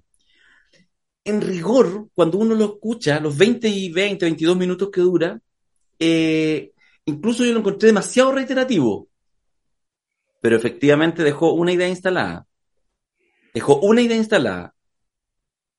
Plantear su diferencia con, además un tema polémico, con la guerra contra el narcotráfico. Esa fue, esa fue toda su cosa. Pero en eso habló de modelo económico, con eso hizo una mirada medioambiental, con eso habló norte-sur, o sea, habló, pero fue así, de hecho, incluso en algún minuto nos decía, podrías haber dicho más cosas. No, dijo, no voy a decir más cosas, voy a decir solo una. Y entonces se tira una frase que va a pasar a la historia, en Colombia por de pronto, y yo creo que va a quedar así como en esas lecciones, porque casi al comienzo de su discurso dice estas frases que tienen esa capacidad de construir un mundo, cuando él dice, em, vengo de un país de belleza ensangrentada. Ese tipo de frase, ¿ah? eh, incluso eh, casi operáticas, ¿o no, Alberto? Eh, que efectivamente más logran hacer esa contradicción, porque además la hace haciendo un, primero habló de lo bello que era Colombia, uno de los tres países más bellos del mundo, no sé por qué lo dijo. Y entonces empieza a mencionar, pero va muy poéticamente, y de repente cuando está haciendo. ¿El mismo concurso donde ganó la bandera chilena? Ese mismo, lo, pensé, lo pensé. Y, y, entonces cuando está en eso, entonces cuando va como cerrar la poética, dice, con la misma sonrisa en los labios y la parsimonia con la que habla Gustavo Petro, vengo a un país de una belleza ensangrentada. Y ahí empieza. Entonces logró instalar un puro punto. Y eso, está bien, no tengo idea, le puede ir bien, le puede ir mal a Petro, no implica nada. Pero en ese tipo de, de momentos logra construir un mundo. Yo creo que efectivamente, probablemente en eso, en esa, insisto, en un discurso que todos coincidimos es correcto, que hace Gabriel, pero yo creo que ya más allá de lo de la ONU, ya pasó. Quizás ahí puede haber un aprendizaje que puede hacer el gobierno, que puede hacer el presidente en las próximas semanas, de manera acelerada, que en algún minuto poder construir un par de ejes, un eje, que lo clave y que le haga a todos los cercanos tener un lugar donde afirmarse. Desde ahí salir a defender el gobierno, desde ahí salir a valorar las políticas públicas. Hay muchas políticas públicas que suceden y que uno no se da cuenta si alguien no te las explicita. Entonces, incluso es más, finalmente hoy quizás hasta las políticas, estoy hablando no, no grandes políticas públicas, de medidas más bien, chiquitas, así como recuperar el barrio Meix, es probablemente así como de las cosas más visibles que ha tenido el gobierno. Bueno, tiene que ver con algo que será el eje de su gobierno, el tema de la seguridad pública. Bueno, no sé, tienen que definirlo ellos, pero a eso es lo que hay, como que en el fondo no hay ciertos pilares sobre los cuales uno después, las propias bases en los países, internamente, puedan mirar y decir, ah, perfecto, vamos avanzando porque vamos avanzando hacia allá. Yo creo que efectivamente eso da, y por eso hago la, el juego con esto, la comparación. solamente para, citar una de las frases de este discurso fome de Allende, ¿ah? porque este está entre los fomes de Allende, pero digamos que el caballero le trabajaba el discurso. Eh. Dice, eh, dice, hay cita, dice, eh, cuando se impiden eh, las transformaciones en un sistema democrático, se está alimentando la vía revolucionaria. Y todos que cita de John Kennedy. ¡Toma! ¡Toma! No, que Fidel Castro, no, John Kennedy. Toma, en tu cara. O sea, adiós. Está buena, está buena. O sea, A ese lo mataron. Bueno. A ese sea, lo mataron por entre otras Sí. cosas ese tipo de frases. Pero Sí. claro, pero es que cita a John Kennedy para defender Claro. la política de su gobierno. No, estoy, estoy de acuerdo contigo. Estoy de acuerdo. Por eso es que yo, yo hablaba del el caso de Gantz, y, y lo, decía con nombre y apellido porque es fácil de seguir, de que aquí hay una historia que, a, a Gantz. Sí, no, pues, sí, pues, sí, sí, sí, no es desconocido, todo lo contrario, es es súper conocido. Eh, si el, el punto es que él genera una vinculación entre las tres cosas que deben estar en este relato. Una es la historia mía, quién soy, de dónde venimos, de dónde llegamos, etcétera.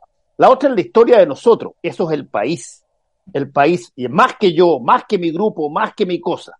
Y sobre todo en la tercera, que es la historia de la hora, de qué es lo que queremos que pase, qué es lo que queremos empujar, en qué, a qué, qué apoyamos, qué no apoyamos. En eso estamos. Y nosotros tenemos mucha historia hace rato ya en Chile sobre el, quiénes somos nosotros y, qué- y cómo nos, re- nos relacionamos. Y tenemos poca historia sobre qué queremos hacer ahora. De repente aparece una noticia, aparece el, qué sé yo, hidrógeno verde, una nueva cosa. Pero, ok, eso es básicamente una opción Mm. a- eh, eh, económica a futuro. Pero desde el punto de vista del país, las únicas veces que hemos podido generar, y mira, lo voy a decir, yo sé que suena fuerte, le pido excusa a las personas que están escuchando, pero la única vez que hemos podido ge- generar un atisbo de, a ver, pegar un rebaraje a, a, a nuestra inercia histórica es cuando en una elección pierdes por paliza Mm. y tienes que empezar a preguntarte qué chucha pasó, pero si yo estaba convencido totalmente que esta era papaya. Y pierdes por paliza. O, o, pierdes por, por, por ejemplo, también porque hay una, llamémoslo así, un- una concertación, entre comillas, una concertación de voluntades para que, por ejemplo, como el caso que refería la Alejandra, Allende fuera presidente de la República. ¿Por qué? Porque estoy seguro y, y, eh, por cierto, estoy haciendo un contrafactual ridículo, pero que si que no es Estado, eh, el ejemplo anterior del gobierno de Jorge Alessandri, que salió también con los votos del Congreso, porque él era mayoría, en una de esas no le dan todos los votos a Allende para salir la segunda vez. Mm. Mm. Entonces, hay, hay una, una cosa que, que falta todavía decir, oye, ok, armemos, hoy día está, todo- todas las armadas de grupos o de ideas es para lo inmediatamente ahora cinco minutos más. según el resultado de la encuesta. Exactamente. Y por lo tanto, tú dices, bueno, yo, yo necesito, perdona, yo vivo más allá de cinco minutos. Necesito que me diga el, el ahora que parece que es un segundo, no. El ahora en los gobiernos son años. Puta, yo necesito, el ahora se vive como realización en tres años más, pero parto hoy. ¿Qué hago? Y ahí estamos al debe, yo creo, en términos de lo que hay que informar. Sí, fíjate que, que yo creo que, que, que de alguna manera, a mí lo que, lo que he hecho más de menos en todo caso es que este día era un recurso político sobre la mesa, evidente. Si tú mirabas el calendario, hay cosas que están en el calendario cuando tú eres presidente y hay cosas que no están en el calendario que te aparecen, que siempre son un problema. Pero las cosas que están en el calendario son aquellas cosas que sí vas a hacer sí o sí, eh, y, donde efectivamente vas a asistir, vas a hacer un discurso y tienes una oportunidad para eso. Entonces era, era una oportunidad y tenías dos posibilidades, dado el escenario previo. O sea, la semana pasada, cuando tú vas a revisar tu discurso, puedes rehacerlo todavía y puedes decir, a ver, ¿qué hacemos? ¿Ganamos, ganamos tiempo? O sea, hacemos, mejoramos la semana o, hacemos una cosa de más largo, más importancia. Vamos a buscar relaciones internacionales, convencer a los empresarios. ¿Qué vamos a hacer? ¿ya? ¿A qué vamos finalmente la próxima semana? Tomar una decisión. Yo creo que no daba para hacer muchas cosas y que daba para sostener la semana. Para hacer un discurso bien hecho, bien modulado. Ojo, hay gente que es muy hábil comunicacionalmente y que cree que no debe entrenar por eso. Eso es un error.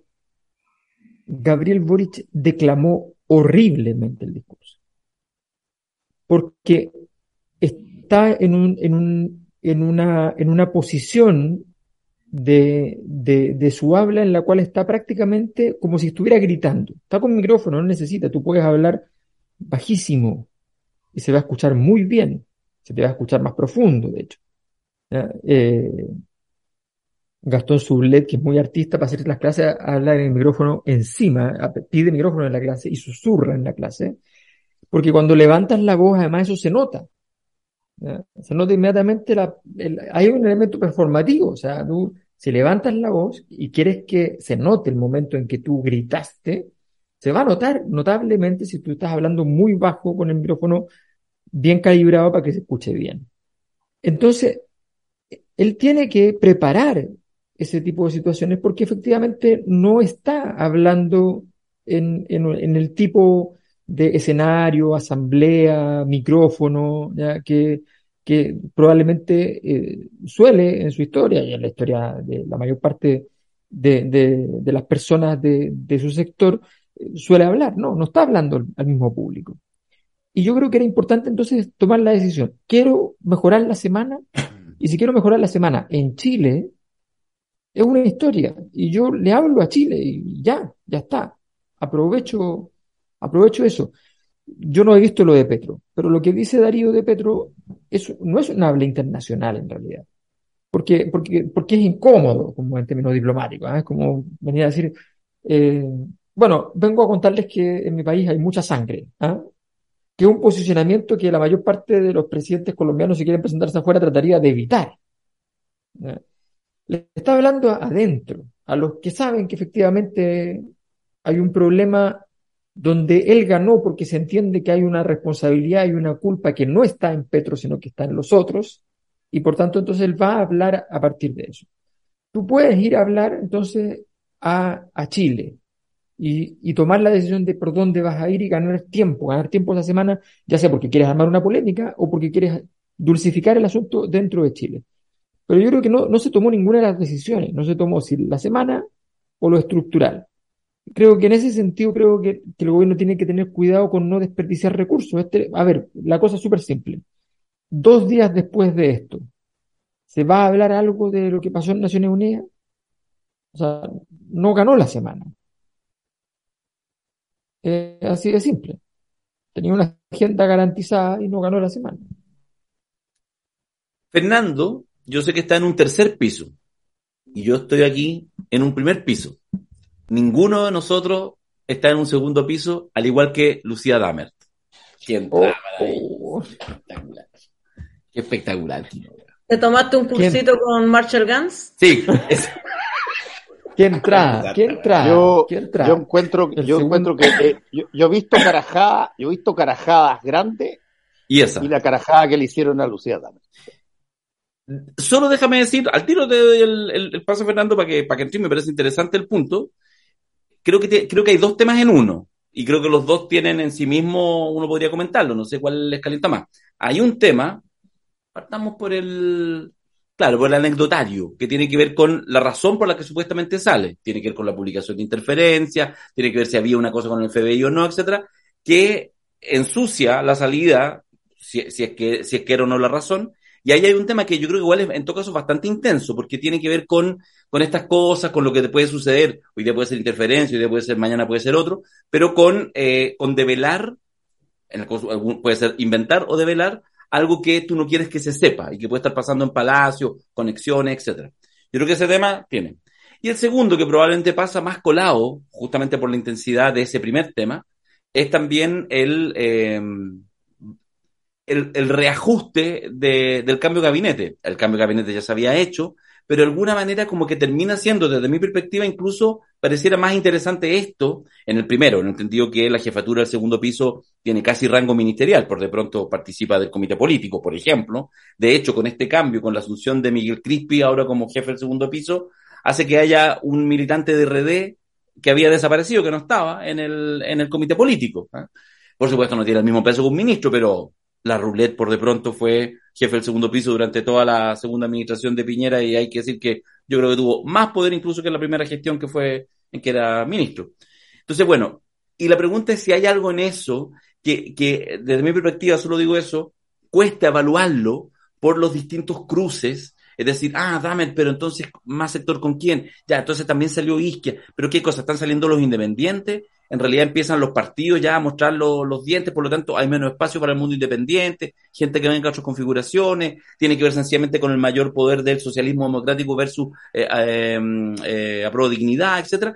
Yo creo que hay varias preguntas abiertas que, insisto, ya están en la lógica del cambio de gabinete, pero que curiosamente, quizás por esta cosa me da media como en las sombras que tiene el segundo piso, pareciera ser que es hasta más interesante analizarlo ahora. Lo dejo ahí esbozado, estos dos temas, no sé por dónde quieran entrarle, si quiere partir Fernando, la ya levantó el dedo. No, yo, yo, yo, básicamente creo que, eh, a ver, yo creo que estamos asistiendo a, llamémoslo así, crímenes por encargo. Eh, y que de alguna manera eh, esto no, no me extrañaría que continuara, porque yo creo que hubo intención de sacar a Lucía Damer del segundo piso.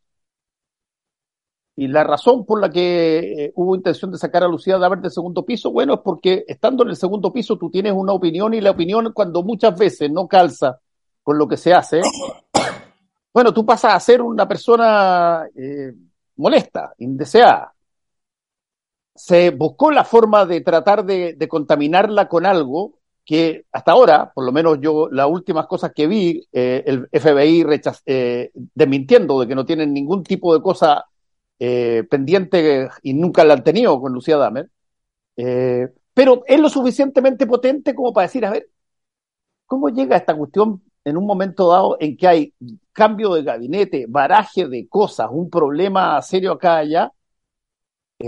y, aparece una publicación que el, 70% de lo que dice es falso, mm. eh, y, el objetivo es una persona con nombre y apellido. Cuando es demasiado dirigido, perdona, pero yo soy viejo ya a estas alturas para creer que son casualidades. Yo creo que Lucía Damer era una piedra en el zapato. Doña Alejandra, aquí, por favor. Yo quiero sobre todo hablar de, eh, tomar este caso para hablar del periodismo. Em, y, Lucía Damer, a mí me parece que era un objetivo de la inteligencia militar chilena desde los tiempos en que era eh, asesora de Alewi por em, sus relaciones con Perú esto, lo quiero decir, que es mm. más allá de lo que ella eh, haya sido o haya ejercido realmente o no. Pero así funciona nuestro picante sistema de inteligencia. Hay una señora con relaciones en Perú que asesora a, eh, al subsecretario Alegui en ese momento sobre temas de defensa. Y los milicos, y los armadas, y los pacos eh, pensaban que ella era una espía peruana y se negaban a entregar la información al gobierno chileno o, a, entregar la información a través de ella y fue se generó un problema eh, más allá de sus capacidades.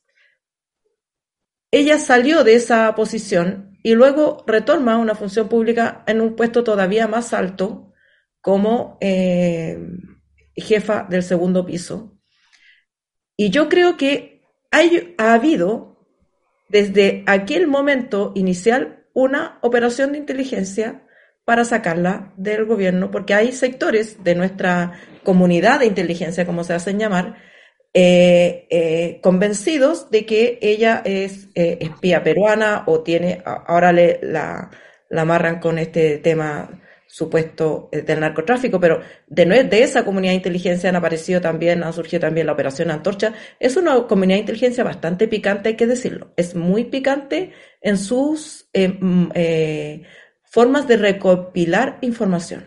desde el punto de vista periodístico, cuando viene alguien con rango de agente de X servicio, el que sea, y te pasa una carpeta, los periodistas tendemos a creer que porque te lo da un agente es puta, información filete. Y así se filtraron también los, eh, eh, los supuestos eh, WhatsApp entre el dirigente de la CAM para organizar que nunca fueron porque era imposible tecnológicamente, pero los periodistas, cuando viene un agente de los de la comunidad de inteligencia y te pasa una carpeta y te pasa los y te pasa los WhatsApp transcritos, quedan en general con los brazos caídos, son, se sienten incapaces de verificar esa información. Piensan en el Pulitzer. Claro, sienten que es una carpeta que está pasando garganta profunda del FBI contra Nixon. Entonces van y normalmente la publican tal cual. Hacen muy poco trabajo de verificación de esa información. Los que hemos hecho periodista, periodismo aquí, Fernando y yo, sabemos que las carpetas casi siempre, eh, una investigación periodística surge de algo que se te ocurrió a ti, las menos de las veces, de algo que alguien te contó mayoritariamente, y en otras veces viene el carpetazo. El carpetazo viene con todo. Te pasan todos los antecedentes, todo guau, guau, guau, y tú llegar y escribir. Si el carpetazo viene del junior de una fábrica, puta, lo vaya a verificar. Pero si el carpetazo viene de Mr. Eh, agente de X, servicio de inteligencia, no, no le pasáis ni control de prueba. Entonces, ni corrector de prueba. Entonces, ese es un problema del periodismo que, eh, que tiene que eh, eh, sacarse la venda de, de, estas fuentes que por muy agentes de inteligencia que sean, no suelen ser muchas veces mucho más picantes que un periodista en sus capacidad de revelar, de, de buscar información. Y te arman, te arman relaciones de, de espionaje y de narcotráfico y de no sé qué, con una simple visita a una tía en unas vacaciones. Entonces, cortémosla con la cuestión, hagamos bien la pega. Yo, eh, yo soy una defensora de que no hay una fuente mala. No hay fuente mala. El buen puede tener las peores intenciones del mundo. Y en general, la buena información viene de los malos. La gente, la gente buena no se entera nunca de nada. La gente mala se entera de las cosas. Y te pasa información. Bien, bien ahí. Bien ahí el, el informante. Pero tu labor como periodista y como medio de comunicación es primero ver si tiene relevancia pública. Segundo, saber por qué te la está pasando, qué es lo que quiere, por qué te la está pasando. Es una pregunta básica y clave. Y tercero, si tiene relevancia pública, más allá de las intenciones de, que haya tenido la fuente, tú tienes que hacer la pega, verificar, eh, eh, eh, reconfirmar e investigar por tu propia cuenta antes de divulgar. Y también tener la decisión de editorial de decir, ¿publico o no publico? el bien público que tiene esta información versus el daño que va a provocar, amerita o no publicar. Uno no publica todo lo que sabe, no publica todo lo que te dicen, porque tiene que hacer estos pasos previos, decisiones antes de publicar. Yo no, no quiero juzgar lo que hizo interferencia porque no lo sé, yo no he hablado con el, eh, con el colega, no sé cuánto trabajo hicieron o no hicieron, pero si uno juzga por la cantidad de desmentidos y las cosas que han aparecido después, hubo por lo menos poco trabajo de consultar a la fuente involucrada, porque cuando uno va a publicar algo de alguien, por mucho que te parezca, por mucho que sea, no sé, el Mamo Contreras, tienes que hacer el esfuerzo de entrevistar al Mamo Contreras. Si el Mamo Contreras no te quiere dar la entrevista, bueno, ya. Pero no lo podéis sorprender a las 4 de la mañana con un WhatsApp. Oye, te quiero entrevistar. El Mamo Contreras se levanta a las 8 y ya está publicado. No, es que el Mamo no me contestó el WhatsApp. No, pues. O sea, eso es jugar sucio. Tienes que dar tiempo a la persona para que te conteste, eh, eh, eh, debidamente, apropiadamente, que, que te entere o que, que acuse recibo, o por lo menos tú sepas que le estás tratando de conectar de, de contactar de buena fe. Traté de contactarla de buena fe por todos los mecanismos posibles, por todos los míos, y la persona no me quiso hablar, ya. Pero no esta cuestión bien eh, teatrera de decir, no, yo la intenté contactar y le mandé un WhatsApp, no me lo contestó. Que se, está popularizando como, como supuesto método de investigación. Entonces, eh, eh, ella estaba pedida. La Lucía Dalmen estaba pedida desde los tiempos de Alewi. Y al, en algún momento le iban a tirar el carpetazo y se lo tiraron ahora por este lado. Esto desde el punto de vista como periodístico. Ahora, desde el punto de vista de la prudencia política, a mí, como, como observadora de la política y de las leyes de la política, a mí me parece me pareció una imprudencia de Alewi poner a una persona con vínculos con Perú en tema de defensa nacional. Con todo el respeto por los méritos que tenga Lucía Dalmen, es exponerla. A menos que yo tenga un blindaje, la pueda blindar así y no haya ninguna otra persona en el mundo mundial que pueda cumplir esa función, bueno, me la juego.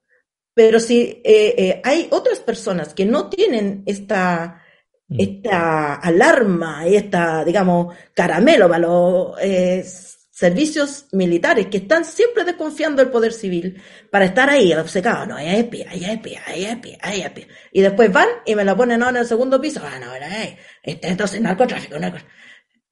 No hubo ninguna eh, protección hacia ella.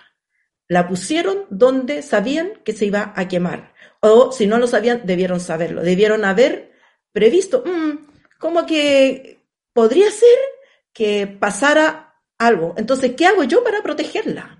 ¿Qué hago yo para, para eh, eh, protegerla de eso? ¿Hay alguna otra función que pueda cumplir donde no esté expuesta a estas operaciones? Porque las operaciones políticas existen, existirán hasta el día, hasta los últimos días. Entonces, no es, como, no es una respuesta política adecuada decir, oh, fue una víctima de operación política. Por supuesto que fue víctima de una operación política, pero ¿qué hiciste tú para evitar la operación política?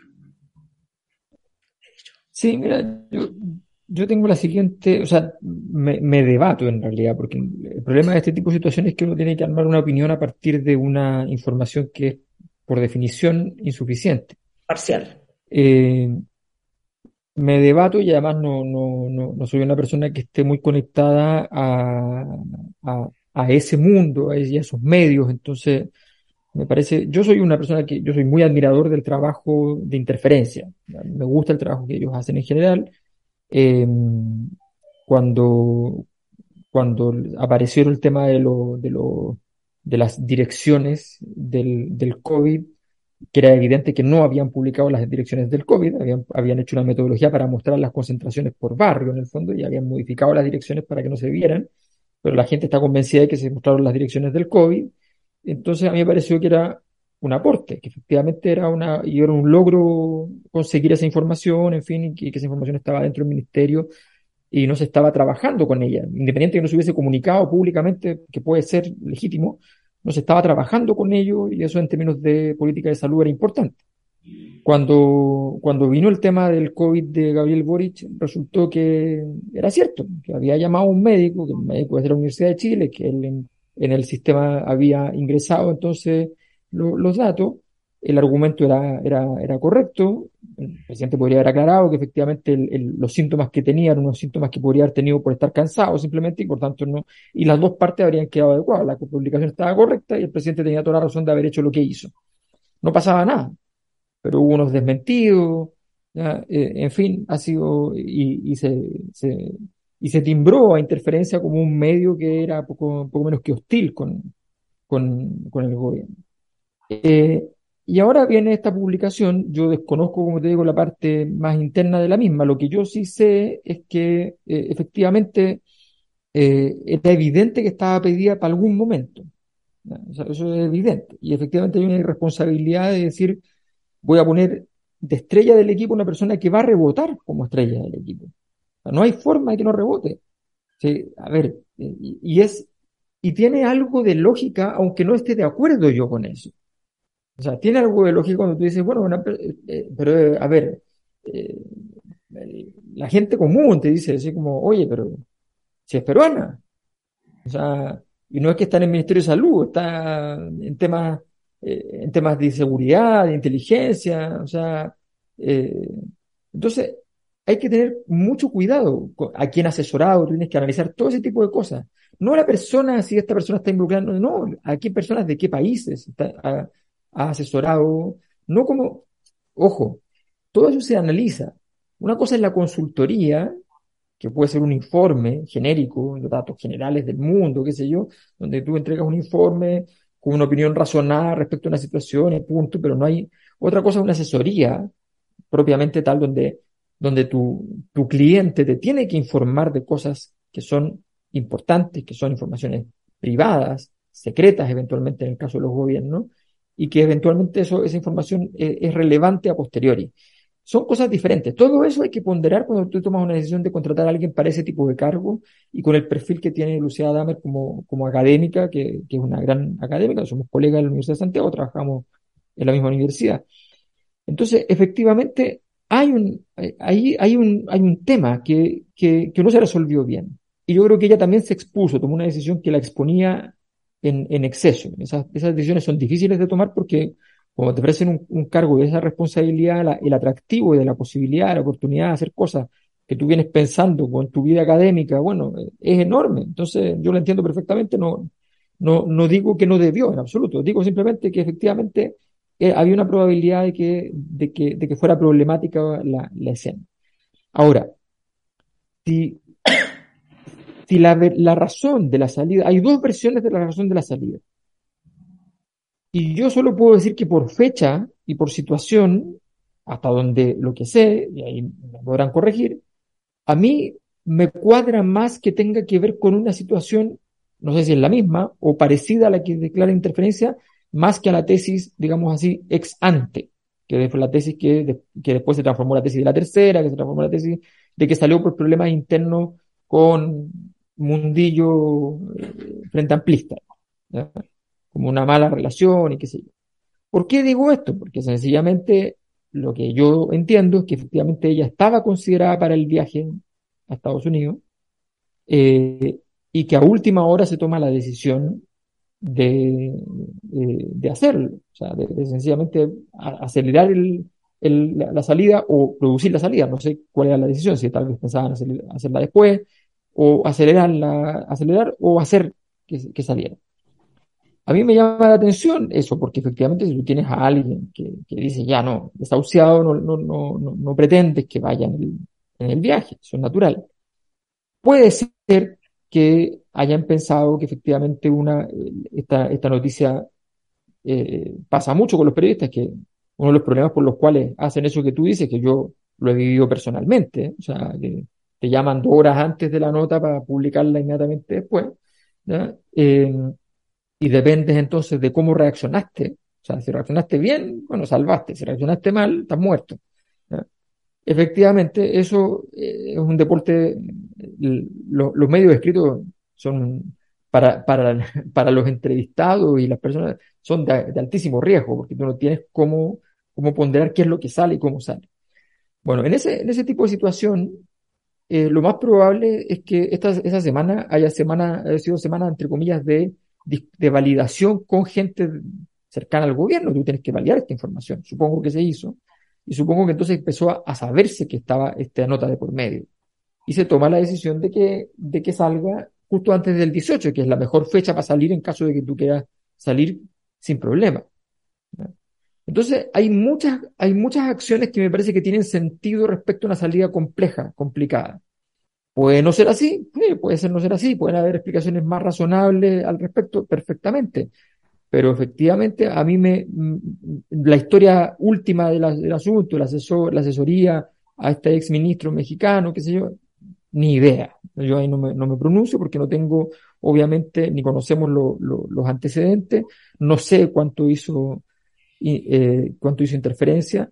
Eh, y yo lo digo además con, con, con, problemas en el cuerpo. Yo, ah, yo, he, tenido, yo he tenido problemas con interferencia, personalmente, con noticias que a mí me parece que están mal interpretadas, que tienen los hechos y están mal interpretadas. Que pasa mucho, que tú dices, oye, pero si ese hecho, pero dimensionalo, interprétalo. Mira, esto es así, así, así, así. Esa parte eh, es, bien, eh, eh es, bien, es bien compleja. Yo he tenido problemas en su momento. Entonces no es que a mí me parezcan fantásticos, lo máximo que nunca he tenido, no, para nada, no, no estoy en, no estoy en esa posición. Pero creo que en estas cosas uno tiene que ser, tiene que ser súper claro. El, el, el gobierno, si pretende que efectivamente esto quede limpio, tiene que hacer el desmentido oficial, que no lo ha hecho. No lo ha hecho. No lo ha hecho. Sí. Ahora, eh, Eh, sí, estoy, yo no, no quiero que mi intervención se interprete como una crítica a, a, un método de interferencia. O sea, yo también, como tú, valoro muchas cosas que ha hecho interferencia. Simplemente estoy hablando de este caso en particular, que, eh, que más allá del, o sea, que tiene estas dos variantes, ¿no? Una es la variante de la metodología periodística, que es a lo que me referí primero, y otra es la, la variante de la prudencia política. Me parece absolutamente imprudente que ella haya asumido ese puesto porque estaba pedida. Lo sabía ella, lo sabe el entorno, lo sabe, digamos, cualquiera con cierta cercanía al mundo político lo sabe. Y tú o desactivas esa bomba, y digamos, una manera de desactivarla es salir al tiro diciendo, se ha dicho esto, pero es falso, por esto, por esto, esta persona tiene tales cualidades, no sé qué, es muy importante para mí, y la ropo y me la, y, y, la defiendo, pero no esta cuestión de que la expongo y después miro para la muralla, porque eh, eh, uno no sabe, no sabe si la están sacando por temor a la nota o porque la información es verdadera, mm. porque, eh, o porque ella, para no exponerse, pide salir. No sabemos nada. No hay, no hay suficientes elementos para interpretar.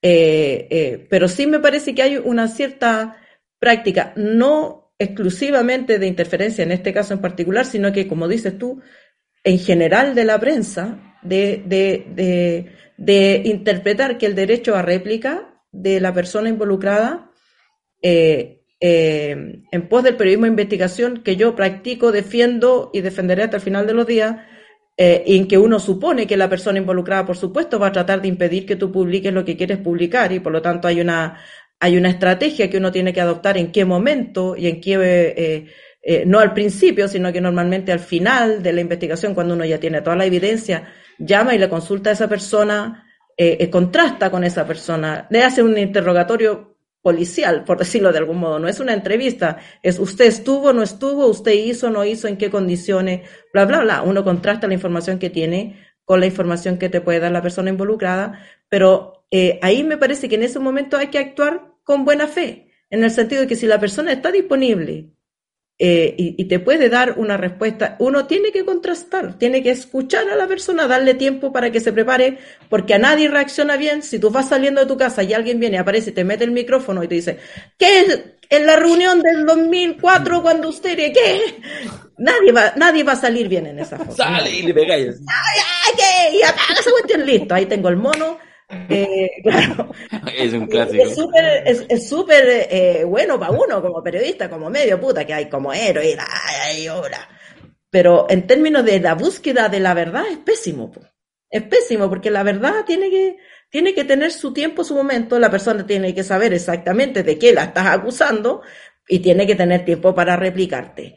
Y si no te quiere replicar, tiene que tener tiempo para decirte, ¿sabe qué? Voy a usar mi derecho a guardar silencio porque en el fondo esta vega, en, ese, en eso se parece mucho a un juicio penal.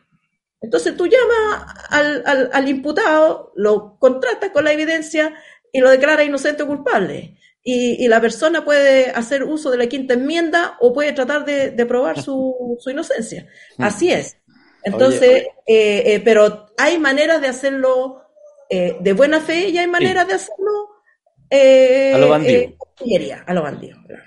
Mira, eh, yo no conozco periodista que haya tenido una trayectoria eh, decente, si tú quieres, en términos de calidad eh, en el largo plazo, que no haya que no haya tenido condoro o que no se haya equivocado alguna vez.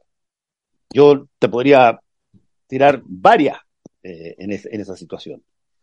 Pero, por lo tanto, para mí, interferencia recibe las cosas y quizás en eso tú tienes razón, Alejandra, en que el problema más bien quizás eh, tiene que ver con eh, la, maquinaria para poder verificar determinadas cosas, eh, para bypassear un poco lo, dulce que aparece una información cuando es fuerte, potente y, afecta a grandes personas. Pero yo tengo la sensación acá que no todo pasa por el medio, en este caso interferencia. Yo creo que, eh, que a mí me encantaría, eh, y, y, de, hecho creo que debería ser interesante ver cuál era la relación de ese segundo piso con todo lo que estaba pasando. Eh, ese segundo piso, yo creo que no era, llámalo así, masivamente respetado, llámalo para ponerlo fácil, por el gobierno y, y sobre todo por, por, algunos eh, socios de la coalición.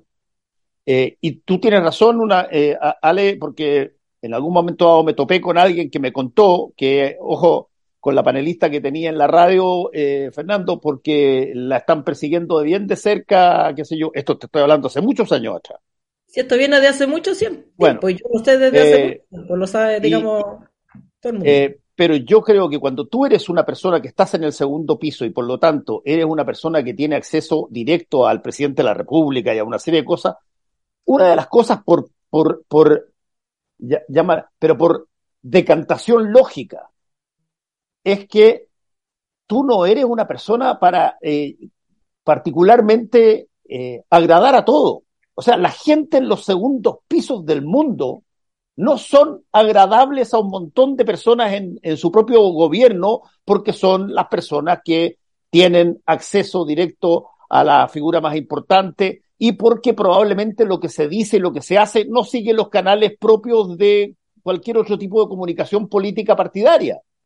Y por lo tanto, eh, en un gobierno que ha empezado y que ha tenido traspiés, y ha habido cambios que hacer, y ha habido que hacer una serie de cosas, no tengo idea si es que el, segundo piso fue, eh, llámalo así, no demasiado, no, no percibido como demasiado eh, adepto a muchas de las cosas que pasaron. Y, y, si- se pueden dar en ese sentido estas dos variables juntas. Una intención que estado, y estoy de acuerdo con la Ale, estado latente siempre de tratar de hacer, porque papá y ella nació en Perú, eh, eh, en- es automáticamente eh, espía peruano y que viene dando vueltas hace mucho tiempo, y una variable nueva, nueva, que es, bueno, estamos hablando de una persona que eh, tiene capaz de, tiene la, la capacidad eventual de influir en persona y ella no tiene el partido, no tiene, no forma parte del, del contubernio, llegó de afuera. O sea, no es una situación muy, yo, yo te diría, muy cómoda para alguien que acepte una pega de ese tipo. Eh, y bueno, y terminó en una mezcla que no sé exact- eh, exactamente. Ahora, vi que han, han estado desmintiéndose un montón de cosas que se dijeron, pero eh, el daño está hecho. Solo sobre el, no, me voy a referir, creo que ha sido súper bueno más el, debate, el, respecto a más el rol de la prensa y cómo lo juega. Quizás lo único que quería, suscribiendo lo que señalaba Alberto, es que, que ha faltado, yo creo, un desmentido de gobierno, porque en el fondo lo que han sido funcionarios de gobierno han desmentido. No, yo no hablé, la Paula Narváez, la, qué sé yo, la canciller, la subs, la no sé qué, y como que ha faltado ahí, que es un poco, y las acciones judiciales y penas del infierno que están prometidas, que debieran caer. No, no, no quiero, no Claro, quiero sumarle, ahora, no quiero sumarle ahora, más juicios a Víctor, pero deberán Claro, caer, porque si no. pero tampoco se puede sacar la conclusión fácil de que porque no hay desmentido, entonces la información No, es verdad. estoy de acuerdo. Estoy de a veces el desmentido Pero- no aparece porque no, porque nadie se quiere, eh, De- de eh, acuerdo. eh, dice Fernando, es una persona que no tiene partido. Entonces dejarla caer así solita tiene costo ¿no? cero. Fácil, costo Y, cero. y por eso antes del 18. Yo quería solo una, una arista respecto a la salida de, de, de Lucía Damer. Por supuesto, también extremo un poco el ejemplo, porque voy a hablar de tres, cuatro nombres propios. Pero eh, yo creo que algo que de hecho ya pasó cuando se anuncia el cambio de gabinete y ya de alguna manera venía, es que eh, si hay algo que también trajo el cambio de gabinete y estas modificaciones, y que seguramente todavía se irán sumando, es una cosa que yo pensé que no iba a suceder, al menos no tan pronto, que es la lógica y que habla de una cierta debilidad del gobierno y de un cierto rápido despojarse de este hálito de, de, de superioridad moral y de nueva generación, es que empezaron a operar a otro nivel, pero igual las maquinarias de los partidos. O sea, el llanto desconsolado de Revolución Democrático por quedar fuera del, eh, del equipo político, como si eso tuviera alguna importancia. A mí me sorprendió mucho. Creo que no es casual, probablemente quizás Lucía Damer, si fuera militante de alguno de los partidos, tuviera, digamos, cobijo, quizás hubiera salido igual, no lo sabemos, no tenemos idea. La interna, no En una de esas, en una, en una de esas el partido hubiera le salido, dado una para arriba. compensación, po. Bueno, a eso es lo que voy. salido para arriba, Ya que está de mo- normalmente ya que- ya que siempre está- sale ya- para arriba. Claro, en Bueno. una de esas le hubiesen dado una compensación a ese partido ya que está de moda, po. Bueno, Claro. había dos ministros en el cambio de gabinete que tenían que salir, que era obvio que tenían que salir o cambiar, que era Isquia, era Giorgio, un, una sin partido, otro con partido, bueno, salió una nomás, po. para la casa, para la casa salió una nomás. Entonces, bueno, justamente eso, Isquia, Lucía Dame, todo otro, algunos cambios, qué pasó en, en- en energía, por qué, en fin, todos esos movimientos eh, yo creo que muestran, sumado a la explicitación de Revolución Democrática, ya, ya lo comentamos en su minuto, incluyó hasta la alcaldesa de Viña del Mar, en fin, no sé qué, pero marca, yo creo, un, pequeño cambio, tampoco no, no, no, no es para arrancar vestiduras, no es terrible, pero volvimos en eso eh, a la política como la conocíamos, es decir, partidos eh, defendiendo sus cuotas, sus espacios, porque entienden que la cosa está compleja y que por lo tanto hay que cuidarse. Eso no estaba al comienzo del gobierno, no estaba por varias razones, entre otras cosas porque eh, el propio Frente Amplio, los partidos del Frente Amplio tienen identidades mucho más lábiles, tienen todavía más cerca como los movimientos, no es el, la DC, no es el Partido Socialista, así que son mucho más pesados, que tienen 50 años de militancia alguna gente y que siguen necesitando tener un cargo aquí o allá, etcétera. Pero pasaron seis meses y eso empezó ya en este primer cambio a quedar bastante en el olvido. Lo, hago notar porque probablemente vamos a tener que acostumbrarnos a una cosa que insisto que en estos años iniciales, iniciáticos del Frente Amplio y de Pro Dignidad como, como conglomerado no estaban. Casi todos los movimientos que hubo tenían que ver con partidos que se sentaron y que los compensaron. El PC, con el cambio que hubo, digamos, con el, con el afer Cataldo, eh, Revolución Democrática, con no estamos en el, en el gabinete político, oh, magia, justo Soledad, ah, pero justo estaba disponible Crispy, listo, volvemos donde mismo. Eh, digo que, que, que hay una, una, dimensión que es penosa, que yo creo que hay que mirarla, no espantarse, quizás la política, como la conocemos, pero está ahí para que tampoco después no, no veamos la suerte entre gitanos, digo yo, ¿no? Ya, pero es que eso es, es, parte del pragmatismo político necesario, pues si perdió la prueba. O sea, ¿qué esperabas? No, pero no se sigue una de otra, pues Matu. Pero claro que se sigue. Te pues. perdí, Matu, claro te perdí. Porque, porque entraron, tuviste que abrir tu gabinete al PPD, a quien le habías negado la sal y el agua, y la tienes de ministra del Interior, nada más, nada menos, digamos, el, el puesto más importante para el PPD. Eh, por supuesto que ¿a quién le vas a dar el control político del gobierno? ¿A, ¿Al 8M? No, po. Se, eh, el control político para los que ganaron. Y entre los que ganaron, dentro de los tuyos, lo más cercano es el aproebismo con reformismo. Todo lo demás, afuera. Es, es la lógica, la consecuencia lógica de esta cuestión. Y a mí me parece como de, de, de política 1.0 que, que, que el gobierno trate de acercarse para allá. Y, y, y, así, y aún así es insuficiente para la sangre que se está pidiendo desde el frente. Para el frente aquí no ha pasado nada, no ha habido ningún cambio. Los cambios los notamos nosotros, pero, pero, pero, sí. pero para la derecha no ha habido ningún cambio. Para la derecha, eh, eh, hay mucha gente de derecha que dice que este gobierno es comunista. Ah, y que son los comunistas y que, y que aunque ganó el rechazo, vamos derecho al, chavismo y la cuestión. Entonces, eh, yo creo que el, el, escenario político está muy enredado porque no hay, no hay una lectura, eh, eh, no hay rechazo, rechazo como hubo en el apruebo, ¿cierto? El, el apruebo de entrada era apruebo, ya, apruebo. ¿Qué quiere entonces? Convención constitucional eh, sola o mixta. Ya, por lo menos había un cierto camino. Aquí hay rechazo. ¿Y qué significa el rechazo? de los republicanos y ahora cae la derecha avanzando más para acá, bueno, significa que seguimos con la constitución del 80. ¿De a dónde se deduce que el rechazo quiere, eh, eh, quiere nueva constitución, quiere transformaciones? No hay ninguna pregunta en el rechazo que permita responder esa pregunta. Entonces, ¿qué vamos a hacer? ¿Otro plebiscito? Ya no hay consenso para otro plebiscito, otro plebiscito para preguntar. Vamos, entonces, vamos de nuevo. ¿Qué vamos a hacer? Vamos a crear una convención mixta, una convención... Eh, estamos dando vueltas. Y entre medio, ¿quién tiene el control político? Los partidos. Los partidos son los grandes ganadores de, de, del proceso. O sea, a mí me parece obvio. Yo estoy de acuerdo contigo, eh, Ale, en un gran porcentaje, eh, en, eh, en, sobre todo en, en, que aquí hubo en un momento dado una eh, coalición de gobierno que tenía, por cierto, representantes de partido.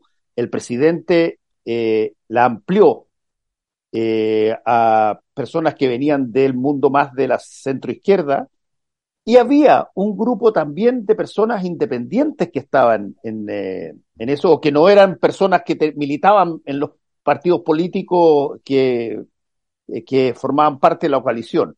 Todo eso puede convivir perfectamente bien si, el planeo es extraordinario y si es que llegamos a la hora, al, punto de, de destino y si las cosas suceden, todo fantástico, pero cuando se alteran las cosas al interior de, del, del gobierno y tienes que hacer un cambio de gabinete a los tres meses porque hay una seguidilla de cosas y tienes un problema de condoros aquí y allá, los que men, los más débiles de todo ese gobierno son los independientes. Porque tú vas a tener eh, un, un, una puja muy fuerte como partido por, oye, ordenemos esta cosa y esta cosa se ordena con... Y por eso yo cito esa frase que, que dice Tellier eh, sobre que el presidente lo llama para decirle, bueno, estamos viendo cómo compensar eh, la salida de, del subsecretario. Y yo, y, y yo digo, me parece una cosa lógica dentro de la política. El momento de los partidos es mucho más potente cuando están pasando cosas, eh, eh, llamémoslo así, desastres, desagradables, porque tú te anclas ahí, lo, dejan de tener el mismo nivel de importancia todos los, eh, los eh, personas independientes o que no tienen eh, institucionalidad debajo, eh, porque básicamente están ellos solos. Y desde ese punto de vista, quizá hoy día llegaron, como dice la Ale, los, los que antes estaban buscándola y dijeron, bueno, este, este es el momento donde está más débil y más frágil el, el terreno y ya, ah, le tiramos, le tiramos la cuestión. Ya, le tiramos, le tiramos la cuestión. Pero eh, pero yo te digo, los, los, partidos de coalición, y lo hemos visto antes en otras partes, los partidos de coalición eh, funcionan muy estrechamente cuando las cosas relativamente van bien. Cuando las cosas van mal, básicamente ahí es entendimiento partidario. Y los claro. independientes, chao. Sí, cada uno va a su santo. Bueno, en ese momento estamos. Oye, el quería hablar, Alberto, eh, yo estaba a punto de cerrar por la hora, pero dale, dale. Yo sé que estamos terminando, no, y yo tengo sigo, seguimos. Ah, verdad. Eh, no, que ten, solamente avisar que estamos, eh, habíamos abierto hace un par de semanas el nuevo libro a venta, el, libro, el nuevo libro de la colección La Cosa Nostra dentro de la teoría Cataluña, que es el libro de Rodrigo Baño, La Era de la Farsa. Y ahora eh, abrimos de nuevo desde, desde hoy para que lo revisen. Por esta semana va a estar a la venta y la siguiente semana se distribuye a eh, hogares eh, en Chile. ¿eh? Si quieren una gestión en Santiago, es el, la entrega directa. Vean las condiciones de envío, porque el precio incluye el, envío, así que está súper barato. Está más barato que en el mercado y además con el envío incluido, o sea, es fantástico, pero tiene algunas condiciones. Por favor, revísenlas para que no. Y obviamente la gente que lo quiere para afuera del país eh, por favor contacten antes para ver cómo podemos gestionar aquello. Les mandamos un dron. Oye, el, en realidad no, el, esbozamos nomás el tema de lo, del proceso constituyente, que ahora se supuesta, supuestamente el viernes 23 se retoma. Lo dejaremos entonces para el próximo podcast, para conversar. Sí. Yo creo que tiene harto la irrupción de los Allá. expertos, la irrupción de los expertos, porque ahora los expertos van a resolver todo. ¿Quién nomina a los expertos? Yo, perdona, dame 30 segundos solo para decir que la cuestión de los expertos, de ahí lo andaremos pero este mismo Cámara de Diputados, Senado, estos partidos hace un par de meses atrás querían meter en el Tribunal Constitucional ministros, expertos constitucionalistas a Gabriel Silver y Gonzalo Fuensalida. Justo dos diputados que se quedaron sin escaño, o sea, los expertos. Pero bueno, en fin, lo veremos en su, en su minuto. Oye, eh, bueno, vamos a ver. Oye, vamos no, no, no, no, hablamos de Solabarrieta. Ya, lo dejamos para la próxima. Es que, es que, es que todavía, todavía está, el, está la parte del misterio todavía. Tú sabes que yo puse un tweet y que después me arrepentí porque alguna gente pensó que era cierto, pero claro, yo puse un tweet hueveando al día siguiente porque ningún medio mencionó nada. Dijeron, ah, se dio vuelta el auto de Fernando Solabarrieta y el día siguiente está súper bien. Y así como, ya, ¿y? ¿y? ¿y? Nadie. Estamos bien, la familia está bien. Yo puse, hice un tweet, puse, qué lástima que nuevamente la Corte Suprema impida informar no sé qué sobre Fernando Solabarrieta. Y la gente lo creía, porque efectivamente es como para creerlo. Porque pareciera que fuera la Corte Suprema la que impidió. Impresionante. Bueno, el país de las castas. Queridos. Nos vemos. para ustedes. Nos vemos el próximo martes. Chao, chao. Que les vaya bien. Chao, chao.